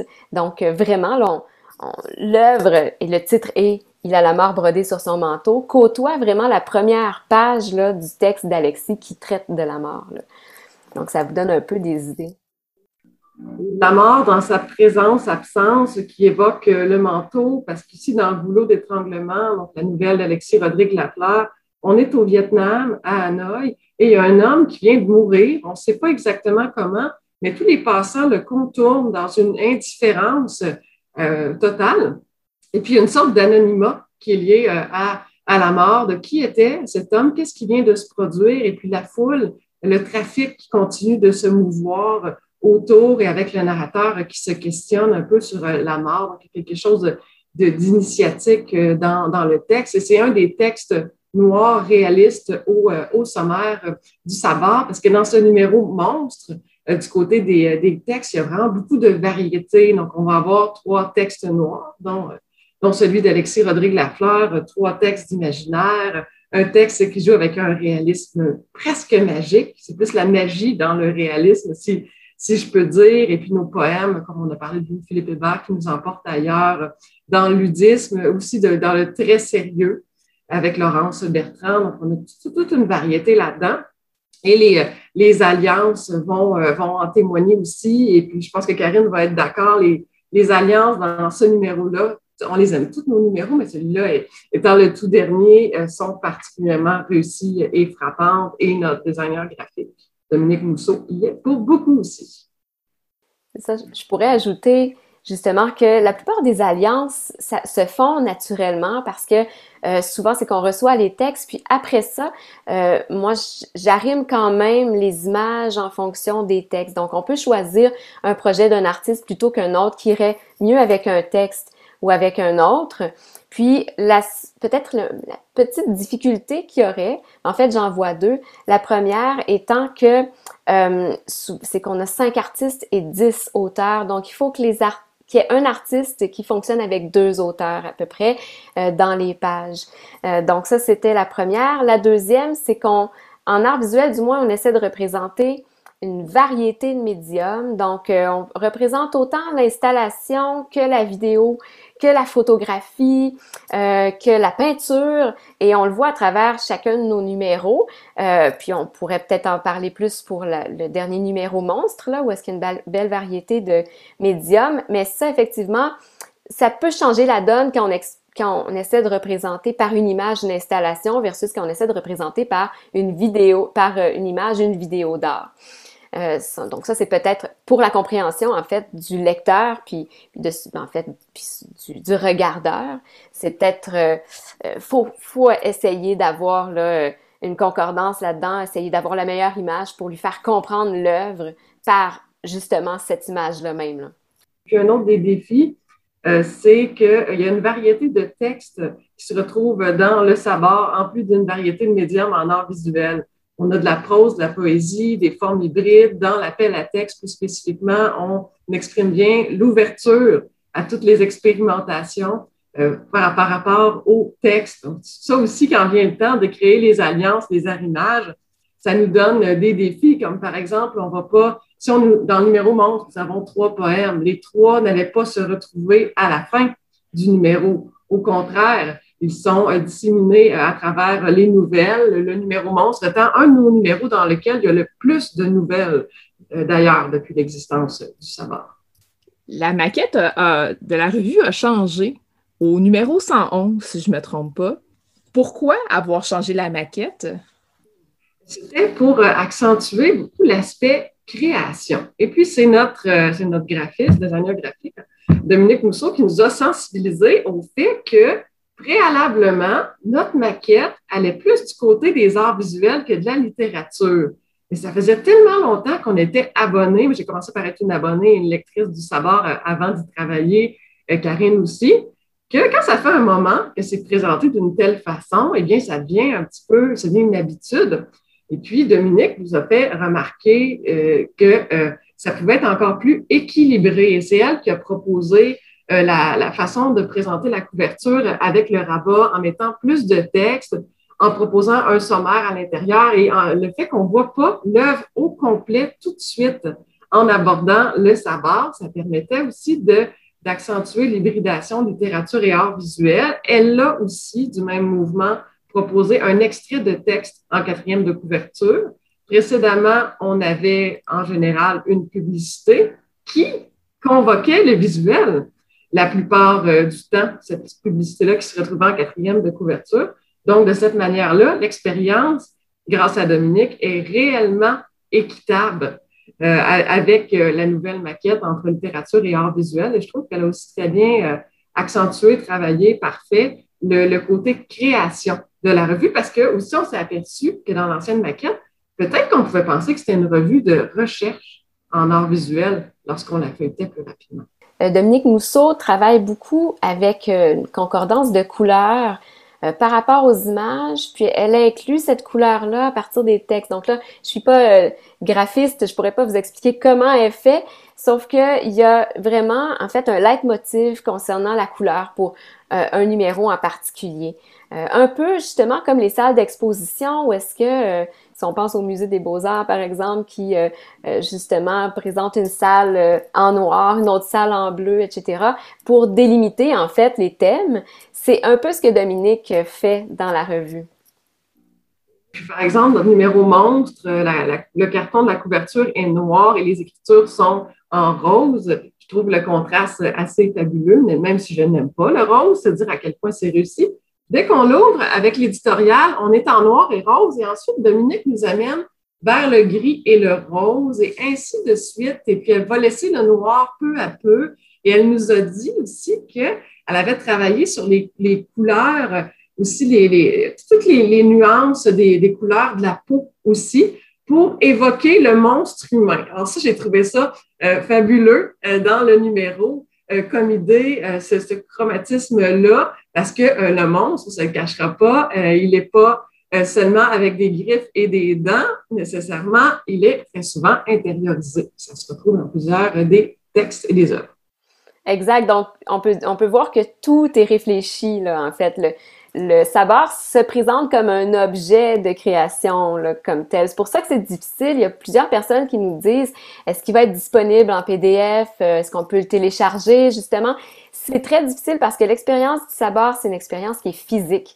Euh, le fait de tourner les pages, de voir où sont situées les œuvres par rapport au texte, de voir la couleur euh, qui les réunit. Donc, tout, tous les aspects sont réfléchis.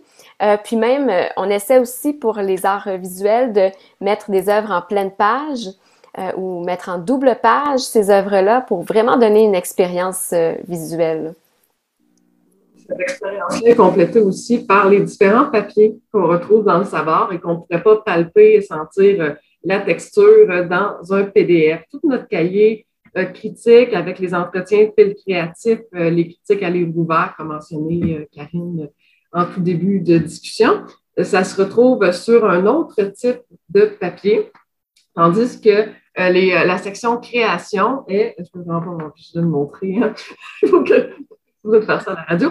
Euh, toute la section création, elle, se retrouve sur un, autre, un autre genre de papier euh, qui est plus euh, illustré et puis qui permet de mettre en valeur les œuvres qu'elles se retrouvent en pleine page ou pas. Alors, il y a, dans la disposition graphique, il y a également toute une réflexion qui est effectuée sur la taille des images, leur mouvement. On travaille très fort avec le comité de rédaction pour qu'on ait une, expérience du mouvement, de visiter une exposition, puis accentuer aussi le, mouvement de lecture, tu sais, par exemple, un petit peu l'idée euh, d'un point de vue littéraire que les, personnages sortent du livre aussi. Ce qui est intéressant, comme euh, Ariane dit, c'est qu'on a une expérience de mouvement, euh, mais une expérience, en fait, au lieu qu'elle soit physique, donc du corps dans l'espace d'une exposition, mais là, on a une expérience du regard qui bouge, en fait, dans les pages. Donc, il y, a, toute une théorie là-dessus. Je vais, je vais éviter là, d'en parler, mais en tout cas, pour nous, ça nous anime quand même beaucoup. Donc, c'est sûr que le lecteur verra pas tout ça, euh, mais si on creuse, puis là, si justement euh, on, vient à la radio euh, dans des émissions comme celle-ci en parler, ben là, on, on, peut approfondir vraiment les, concepts derrière. Comment on peut faire pour se procurer, cette revue? Euh, actuellement, cet été, notre site web est en, construction. on va avoir un nouveau site euh, cet automne, ce qui fait que euh, normalement, le moyen idéal pour se procurer le savoir aurait été via le site web, mais pas en ce moment. La façon la plus simple et rapide, c'est de nous écrire à art commercial le et ensuite on s'occupe de tout le reste. Sinon, c'est facile de nous euh, contacter euh, via Facebook. Si vous écrivez, via Facebook, c'est moi, donc Ariane, qui va vous répondre souvent euh, assez vite pour faire un suivi pour l'abonnement. D'ailleurs, les auteurs et artistes qui nous écoutent, nous avons un tarif spécial pour vous, seulement 30 dollars pour trois numéros, donc pour un, an. C'est tout, tout un rabais quand on sait que la revue se vend 15 dollars à l'unité. Euh, autrement, c'est pas cher non plus pour quelqu'un qui n'a pas de pratique artistique. C'est 36 dollars par année, 66 dollars pour deux ans, ce qui permet d'épargner aussi. Merci beaucoup, euh, Ariane Gélina et Karine Bouchard. Vous êtes respectivement directrice littéraire et directrice artistique au Sabord. Merci beaucoup, Julie, de nous avoir reçus à Bouquin et Confidence. Merci beaucoup, Julie.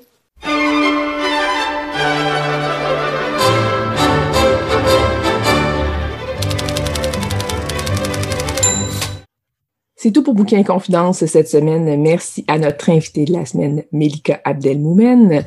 Son plus récent livre est 12 ans en France, mais on attend des nouvelles choses. Prochainement, on va surveiller ses projets. Merci aussi à Nicolas Dawson et Karine Rousseau de nous avoir parlé du livre Nous sommes un continent, qui est paru chez Triptyque. Merci à nos chroniqueuses Marianne Caillé et Célia Chalfoun. Merci aussi euh, à Karine Bouchard et à Ariane Gilina de nous avoir présenté le sabord. Toutes les informations euh, sur l'émission sont disponibles sur la page Facebook de Bouquet et Confidence. Restez à l'écoute de ces KRL et nous, on se retrouve la semaine prochaine.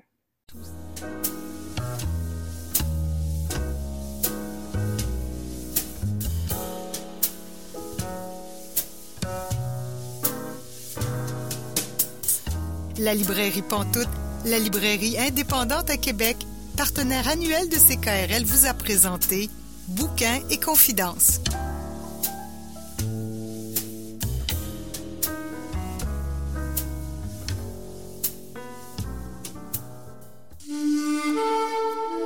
Cette émission est disponible en balado-diffusion.